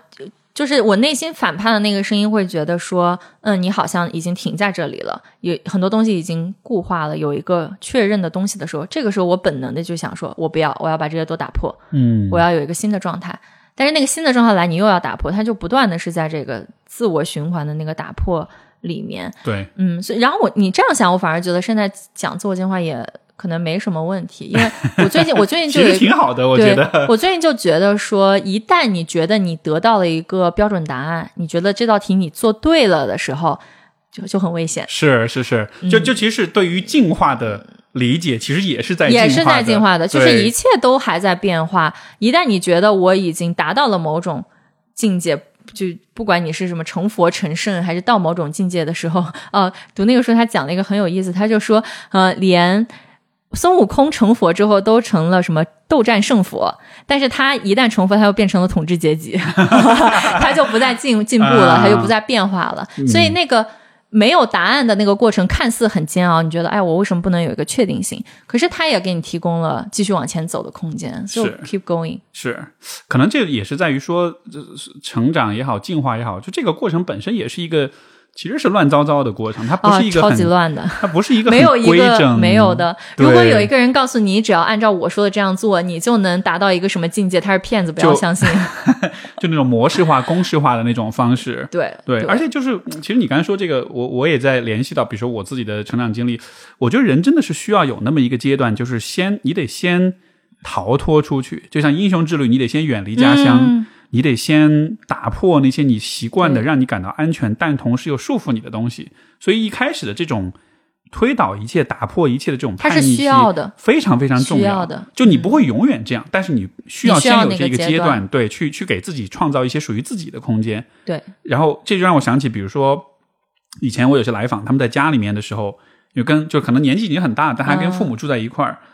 然后，嗯，我就会说，哎，如果可能的话，如果你想要在人格发展上就是有更好的一个、嗯一个发展，我鼓励你搬出去。然后他们就说我没办法搬出去，我因为各种原因，我只能住在家里。我说 OK，你不能搬出去也可以，那你至少可以把你的房间的门锁上，嗯，因为这样子的话，你至少才有一个属于自己的空间。然后那个时候我就会惊讶的发现，在很多家庭里面，你是不能锁房门的，啊，我从小就会锁房门，是吧？对那那就从小就会那锁房门所以你可能还是领地意识比较很强强的，对对吧就不能随便进我的空间，嗯是，那就很多人他不能锁房门，那带来的结果就是什么呢？比如说我今天很难过，我想哭，啊，我在我房间里我是不能哭的，虽然是我的房间，但是别人随时有可能进来，会看见。所以说，哪怕你在一个相对来说你都觉得不安全，非常不安全，嗯那你说这样的情况之下，你你的自我意识怎么能出得来？对对，是的。我甚至觉得，嗯、你在成长中很重要的一步是先需要真的跟父母精神断奶。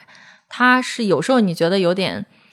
呃，我觉得是他是相当难的，就是对于一个从小给你这么多爱支持，你觉得他们说的话都是对的，这么一个权威的形象，对，尤其是而且我觉得是那种关系比较恶劣的，反而比较容易，啊、反而是那种关系好的最难。对，嗯，情他就感上是最割很容易舍不了的。就情感绑架。我都对你这么好了，你怎么能这样对我？呃，但是人在发展自我意识的过程中，你第一步你需要先建立这个边界感，就是这是我的领地，这是我的事情，你先不要管我。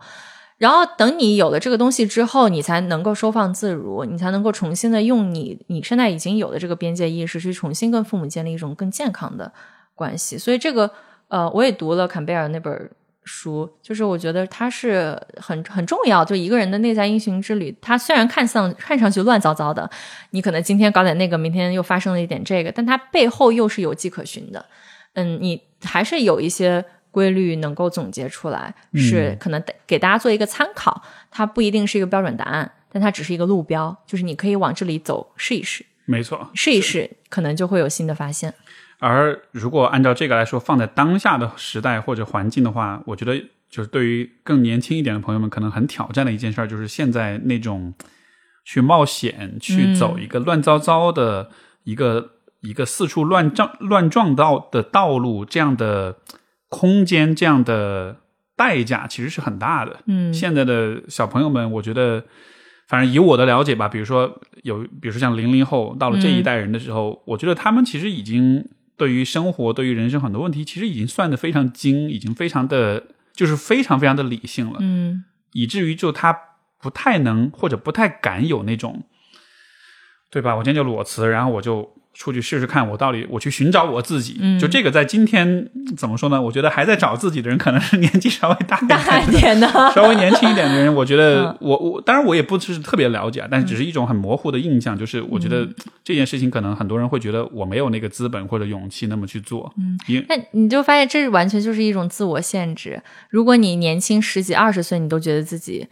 因为某种原因，可能你没有经济上那么稳定的收入或者资本上的积累，你不能这样做。那等到四五十岁，大家也可以找理由说，我现在成家立业，我有孩子，我有老公要照顾，我也没有办法去探索我自己。是呃，其实就是人想要去为自己做出某种变化，不管在什么状态下，哪怕你已经是可能财富自由了，你依然能够找到某种理由让自己不去做某些尝试。所以这个背后就是你需要有一种对，首先对自己诚实，其次要充满勇气。我前两天听了一个播客，我还蛮喜欢，是一个五十岁的姐姐，就她已经快退休了，她是一个医生。然后她就是也开始去探索自己，然后她当时讲的就是，她连上一个瑜伽课都需要她老公和孩子的支持，就她需要征求他们的同意，因为家里有很多的哦家务和责任是需要她去做的。如果她去学什么瑜伽班，可能就是相对来说她在家里的这些责任，她就需要其他人来做。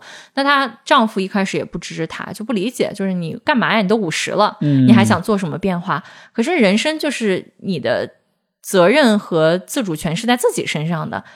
那他就会先忽略这个人，就是你不支持我没关系，我要先去上我自己的瑜伽课。慢慢的，他家里的人也开始能看到他的变化，所以大家也会被他影响去改变。是，嗯，所以这个永远就是回到说，你你你真的问你自己的心，你想要什么？那你现在觉得说我不想去什么打破规则，我就是想要这个，那你就去吧，对对吧？这是你自己人生的选择。但我觉得最人很很可惜的是，你在那个阶段你没有看清，或者没有对自己诚实，你觉得你想要的就是这个东西，但你过了那个阶段，你才发现说，哦，其实我没有当时遵循我的内心，这个是很遗憾的一个事情。是的，其实你说到瑜伽，我觉得瑜伽对于中老年人是非常非常有好处的。嗯，尤其是对于老年人，就是你的身体的协调性跟灵活性，这个可以大大的减少你摔倒的概率，而摔倒是老年人这个致死的最大的几个你们家的老人有去练瑜伽吗？呃，我爸时不时都会练，哦呃，其实我父母他们有的时候都会练，我非常支持他们这一点。就这个，这是我刚才侧面想到的一个点。但就是刚才你说那个，呃呃，就是这种呃这种叛逆，这种之后的后悔啊什么的，我觉得反过来说比较怎么说呢？还是比较从相信人性的角度比较乐观的来想嗯呢。呃，比如说我们说到年轻人，可能比如说十八九、二十岁，或者刚大学刚刚毕业，然后这个时候好像更多的像我刚才说到的，好像现在年轻人很理性啊，或者很怎么说呢，人生都规划好了这样子的，没有办法去冒险。嗯我反过来想，我觉得也是因为有可能这个阶段本来就是一个可能自己的想法、自己的自我意识没有很强，哎所以比较容易被规训。嗯所以这个时候你做很多事情确实就很容易被别人牵着走。像比如说，像我这一代人在可能二十出头的时候，那个时候在想什么，嗯对吧？我们其实也被那个时候的那种时代的那种浪潮给裹挟，比如说互联网，嗯，要去创业，要走入金融领域，要成为社会精英，嗯就我们也有那个时候被被卷进去的一些叙事。对，但是我觉得很有趣的就是，当你走到了，比如说二十七八、三十岁，就当你的年纪再大一点，当你在经济上、生活上各个方面相对安全一些了，相对独立一些。你也有了一些自己的人生体验，包括你也比如说谈过一些恋爱了，也分过手了，也知道这一切都怎么回事儿。嗯然后那个时候开始你，你才会开始真的去想有些东西，包括很多人的表现，其实是他会在比如说二十七八、三十岁的时候，他会有他会他会抑郁，啊或者他会有些心理问所谓的心理问题。我有很多来访都是这样，就他们反而不是那种。比如说二十二三岁这个年纪，其实反而不太容易抑郁，因为这个时候你想的都是，哇，别人都在找工作，你说我想的，我就二十二岁抑郁的，我就比较早。所以你比较呃有慧根，所以起觉醒的比较早，对。但真的很多人是到了可能就是年纪大一些，是对，嗯，然后他会抑郁，然后这个就是我前面说的，就是抑郁不真的不一定是坏事儿，其实他是在提醒你，你的人生该换一种活法了。对，就是之前这些东西是有问题的，是不对的，嗯然后。所以我才会对于抑郁这件事情有如此积极的看法，因为比如说我帮助的来访者当中有很多人都是，嗯他因为这件事儿，他看清楚了我现在的工作、我的生活，甚至我的婚姻，这一切，这他妈不是我想要的。然后我真正想要的东西不是这个，就是那个反而是一个机会，让你去很诚实的看你心里面真的想要的是什么。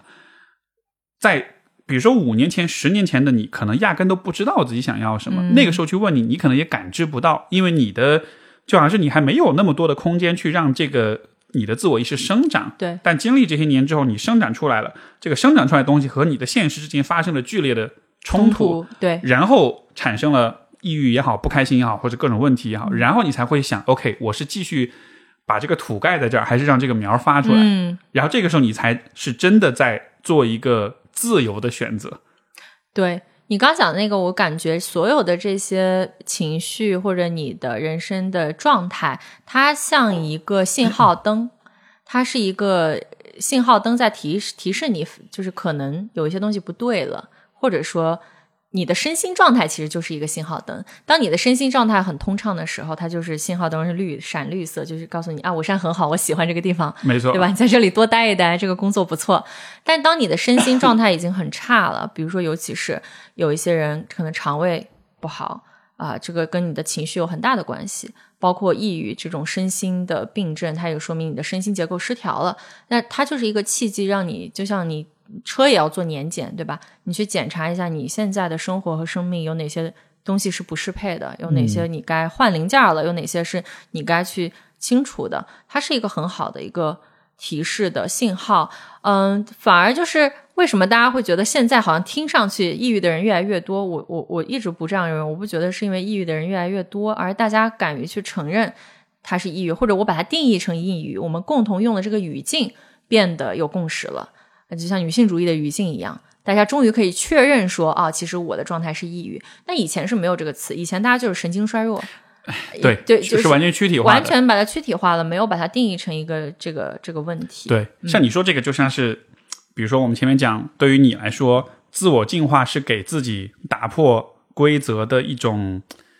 呃理由、嗯一种支撑，而也许今天人们说抑郁的时候，那也是给自己的寻求改变的一种支撑。对，我既然都抑郁了，那一定因为一定是因为我生活中有些东西不对，嗯然后我才会有一个十足的理由去想到底是哪儿不对，嗯，对吧？如果我每天快快乐乐、健健康康的，这时候我突然告诉自己或者告诉我身边的人，我觉得我生活不对，大家反而会觉得。你这生活这么好，哪有什么不对的？你都这样了，你还想要什么？就他反而会有这么一个一个质疑的过程。他给了大家一个理由，或者说一个支点去看一看，或许有些问题不是我的问题，对，或许有一些是我生活有一些东西发生了变化，或者他跟我不适配，我可以去看一看这个东西是什么。也或许它不是我的错，而是整个社会的环境发生了某些变动，没错，造成了一个可能社会性的现象。我只是这其中的一员，一个个体，这个是很有意义的，因为我也抑郁过，我知道在那个状态下，人是非常会陷入一种自我攻击的状态。是的你，会觉得所有的错都是自己的，就是哎，我为什么连出门的力气都没有？那我我我到底怎么样？我应该让自己变得更有活力，更怎么怎么样的？那越是陷入这种自我攻击，你的状态反而会越差。是的。嗯如果一个人所有的事情都在攻击自己、在否定自己的话，那这一个现象的另一面，其实就是他应该接受了很多很多的外界的啊。规则、跟规训、嗯。跟要求、跟价值判断，以至于就是你看他他连怎么去客观的看待自己这件事情都做不到了。是。我我一直就觉得，在我挣扎的这，或者说你可以说自我进化的十年，或者说精神探索的这十年，我十岁到二十八岁，我中间相当大的程度都是觉得是我的问题，是我不对。但是当你有一天你终于能够说出说，其实不是你的问题、嗯，啊，其实是别人的问题，或者说社会的问题，你能有力量说出这个点的时候，其实它是对，有一种突破的。是这个操蛋的世界。是这个操蛋的世界。呃我们现在不容易承认这个了，我觉得你去承认自己有问题，其实是相当容易的，因为你就觉得我只要解决我自个儿就行了，好像就是我只要 fix 我自己，它听上去是一个很容易的解决方案而且这种说法也会有点给人带来一种掌控感，啊。对，就是这个问题很小，就是在我这儿，在我这儿，我把我自己改变，一切就好了。嗯嗯，对，我们现在经常就说，我老听人说，是亲密关系里面有问题，你得先改变你自己，你不能改变对方。但有时候你就是觉得，我再怎么改变我自己，我好像也使不上劲儿，我就只能做到这个份儿上了。而有一个很经典的 PUA 话术，就是谁痛苦谁改变。嗯，我是你曾经我也阶段性认同，我现在不认同。我觉得就是在关系里面，就是既有你，也有我，也有我们。嗯，他他不是一个绝对的说我的问题就是我的问题，你只是一个旁观者。这样的话很难在关系里面继续往下走。嗯是的，是的。我觉得，我如果现在还有任何人相信这句话的话，我就请你想一想。比如说你在得新冠的时候，你痛苦，你改变吗？对吧？就是你改变不了懂我意思吗？就是这个，就这个逻辑是非常非常蠢的。嗯，是我自己最近就是我在深圳分享的时候，因为嗯、大家现在探讨身心健康这个问题也比较多嘛，然后包括身心灵的这个语境，就会有一些人呃可能会把中间的一些东西截取出来，去驯化自己，或者就 PUA 自己，或者 PUA 别人。比如说，我们有时候就说你你得去处理好你自己的功课，或者解决你自己的问题。你在关系里有情绪是自己的问题。我觉得好像我现在也进入了一个反叛阶段，就是我只要听到这个话，我就不舒服。我说你别说了，你求求你别说了，你说这也没什么用。就是我也我也没有办法按照你你觉得对的那个方式去解决我自己是就是解决我们关系里的问题或者怎么样的，嗯，就做个人吧，做个人挺好的。呃我在想这样的说法，就是嗯，比如说对于说这个话的人来说，可能他们会发现这种语言有用，也许也是因为他们在怎么说呢，激活或者唤起人们内心深处那些习惯了被规训、被教导的部分。就这个部分，其实是我们刚才说，你看，我们是自己有意识的再去放掉它，去打破它的。嗯但是可能对于很多人来说，那些在挣扎的人来说，他一面是他的自由意志，另一面其实还是那个嗯希望有人告诉他怎么办，或者希望有人替他做价值判断的部分。就这个部分其实是非常蠢蠢欲动的。一旦有人给你一点那种看上去很有道理的东西，这个部分立马就会跳出来。哈，你看这是大师，我要相信他。，对对一下就被勾过去了。对，这个是需要很有警觉的部分，呃，你需要对这个部分的自己很有觉知，啊。我我看那个孤注一掷之后，我就在想说，怎么会有这么多人被骗呢？然后后来想想，其实我也是有可能被骗的，因为我也是一个人。我们就最底层，我们都是一个人，人性中就是会有这些薄弱的部分，所以意识到它的存在，甚至你可能也曾经踩过坑，但是跳出来，就是真的完整的看到自己作为一个人积极的那个部分，有力量的部分，也可以看到啊，其实我也很弱鸡的部分，容易被人骗的部分，啊，就就就会更活得更完整一些。我觉得现在就是不需要活得很正确，不用活得很完美。你就就做一个完整的人就可以了，没错，活得正确太累了。是，嗯，而且我觉得这个这整个这个道路的那个图景，就好像是就像那个电影那个降临里面所描绘的那样，可能这个历程是什么样的，现在你还不知道。但是如果你知道了结果，其实这并不算剧透，嗯，对吧？比如说对于一个人来说，可能也许个人成长的结果，就最终你找到你自己，嗯，你找到你。在这个世界上属于你这个独特的人的位置，去做你最应该或者说你别无选择要去做的事情。比如说你是海明威也好，你是爱迪生也好，你是爱因斯坦也好，就是那些就是他们这一辈子一定要做的事儿，他别无选择也毫无遗憾。所以可能每一个人都有这样一个终局，有这样一个最后的画面。这个画面如果提前剧透了，不一定是坏事儿，甚至是好事儿。但是这个过程可能就是。乱七八糟，一波三折，然后可能会经历各种各样的这种不容易、各种混乱、各种痛苦。但是，好像有那个远期的目标的话，这一切就都是必然跟值得的。我觉得，也许这样去看的话，可能我们就不知道吧，可能就会更有宿命感一点，也许会让人更有勇气一点嘛。你讲的过程中，我会感觉。其实也不是找到自己，而是活出自己。是呃，想起来在读坂本龙一他写的自传的时候，他很有意思。他就说 啊，我要写这么一本书，然后我觉得这个书就是在帮助我看到坂本龙一是怎么成为坂本龙一的啊，我是怎么成为一个音乐家的。是的，他可能真的走到他人生的最后，才意识到说，哦，原来我我是这样的一个定位，大家是这样看我，我给社会做出的贡献是这样的。呃，他也，你你即使。可能在他二十岁，他知道他未来要成为这样一个人的时候，那个是很空洞的，因为他还没有活出来到那个状态里面。所以，嗯，现在我会觉得，很多时候你需要放下很多概念、一些结论，包括你刚讲玄学，大家在寻找一些确定性，比如说，就说你跟这个人八字合，你就应该跟他在一起。这种把这个东西放下，多跟自己的感受待在一起，然后往前走。你走着走着，你该跟谁在一起就会跟谁在一起。嗯，你该做什么，你自然而然你就会顺着你自己的天性去做你该做的事情。对，然后你有一天回头看，说啊，原来我是这样成为我自己的。是，而且就是你说这个，我觉得延伸出一个点，就是为什么认识自己这件事情非常的难，其实就是因为我们在理性上认为自己是什么样的，和我们回顾自己的生活的时候，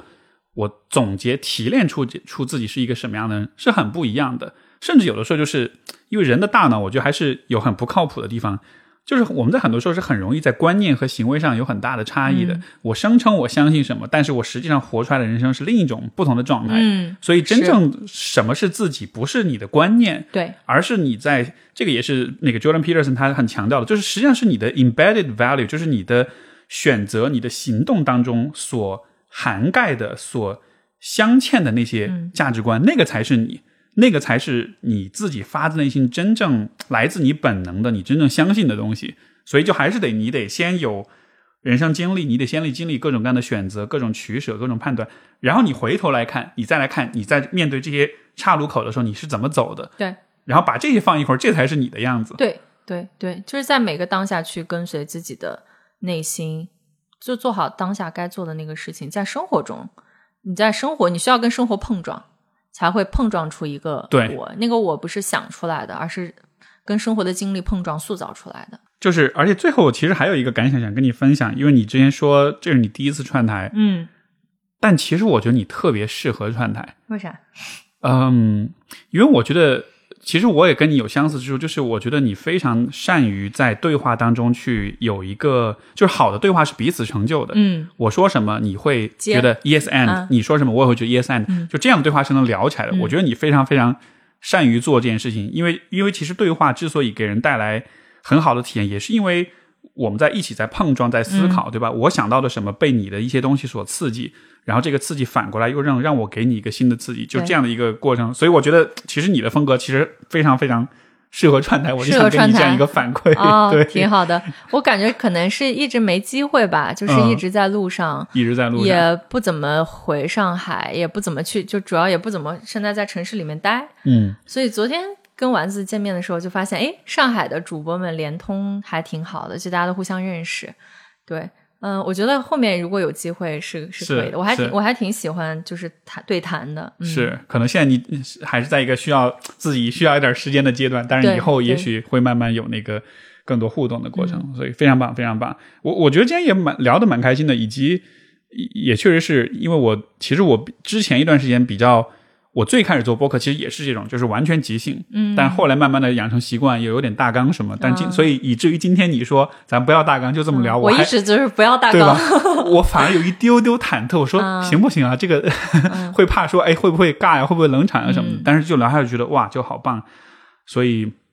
非常棒的一个体验，挺好，我觉得今天聊得很开心，我们聊了好久啊，我现在看时间已经聊了两个小时了。是的，是的，是的。这个大家听众们听完了有什么感想？我啊，欢迎分享也，欢迎分享，写在评论区里面。因为反正我一边在聊，我一边也在想，我一边在想象，我要是听众，我觉得我们中间好多好多点，可能很多人就会疯狂的说啊，是是是，我也是这样。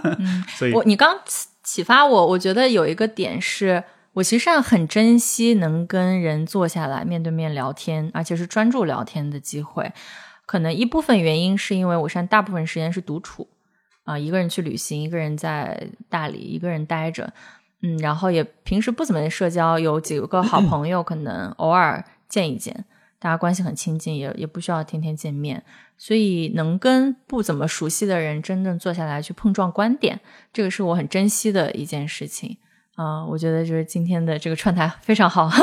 以后再找机会再串。好的，好的。那最后的问题，接下来这个有什么打算？有什么计划吗？啊，有旅行的计划，或者是任何的计划？说出来你别羡慕我。你都这么说了，我嗯、呃在上海这边结束之后，我会直接去内蒙古骑马，然后哦，就是报了一个几天五天的野骑营，刚好是那边现在进入秋天，啊，所以就是一边扫黄黄色的落叶，就看秋景，然后一边学骑马。哇嗯，，这个是我从非洲在非洲旅行的过程中，我就决定回来要学骑马，因为我当时就是有两次呃 horse riding safari，就是坐坐在马背上面去看动物。我觉得马是一个很灵性的动物，跟它嗯连接在一起，感觉很好。嗯很棒。如果你这么说跟动物的关系的话，我一直有一个念头，是我其实想养蜜蜂。啊，对，蜜蜂哦，因为蜜蜂的养殖条件是什么？你在这儿没有能养吗？没有研究过，嗯但是就也是之前看到一些文章在讲关于蜜蜂的各种各样的这种科学研究，你会发现蜜蜂是一个非常非常有意思的动物，而它们也非常的聪明，我第一次听到有人说想想在家里养蜜蜂。啊、这个就是一个一个完全是一个 YY，但就是你、嗯我看完这些关于蜜蜂的这些。呃，就是呃介绍的之后，就会觉得这个生物非常非常的有意思。但是，这个以后我也许当我更多研究了，我再开等你养了之后，可以。专门讲一期，跟大家分享养蜜蜂的心得。是是是是是，所以，anyways，就是就是这么，你让我想到这个吧。好好吧，那最后最后的最后，这个大家要更多的关注你，那就是呃你的播客《自我进化论》各个平台，小宇宙什么呃网易，对小宇宙就可以了。小宇宙嗯，OK，对，大家如果没有关注小宇宙的话，那 那就去别的平台搜一搜这个节目吧啊。，苹果播客也应该也是苹果播客都有，Spotify 也有，明白。呃，QQ 音乐也有，还有啥？好像没啥了，就这几个平台。然后你还需要说你，比如公众号或者你有一个你有一个社群叫 Soul Tribe，对，大家关注我的播客就在 Show Notes 里可以找到。明白？对然后其他的公众号这些什么没有了就没有了，就现在就是播客。没，有什么特别需要 promote 我觉得就顺其自然。所以你是你是不定期更的节目，有灵感就更。对，比如说上个月我就更了三四期，我在非洲灵感巨多，就很多。然后这个月就好像没怎么更，就就觉得懒了，嗯好的没什么灵感。好，那我们这期节目就到这里，那就感谢大家收听，我们，下次再见，谢谢大家，拜谢谢拜拜拜。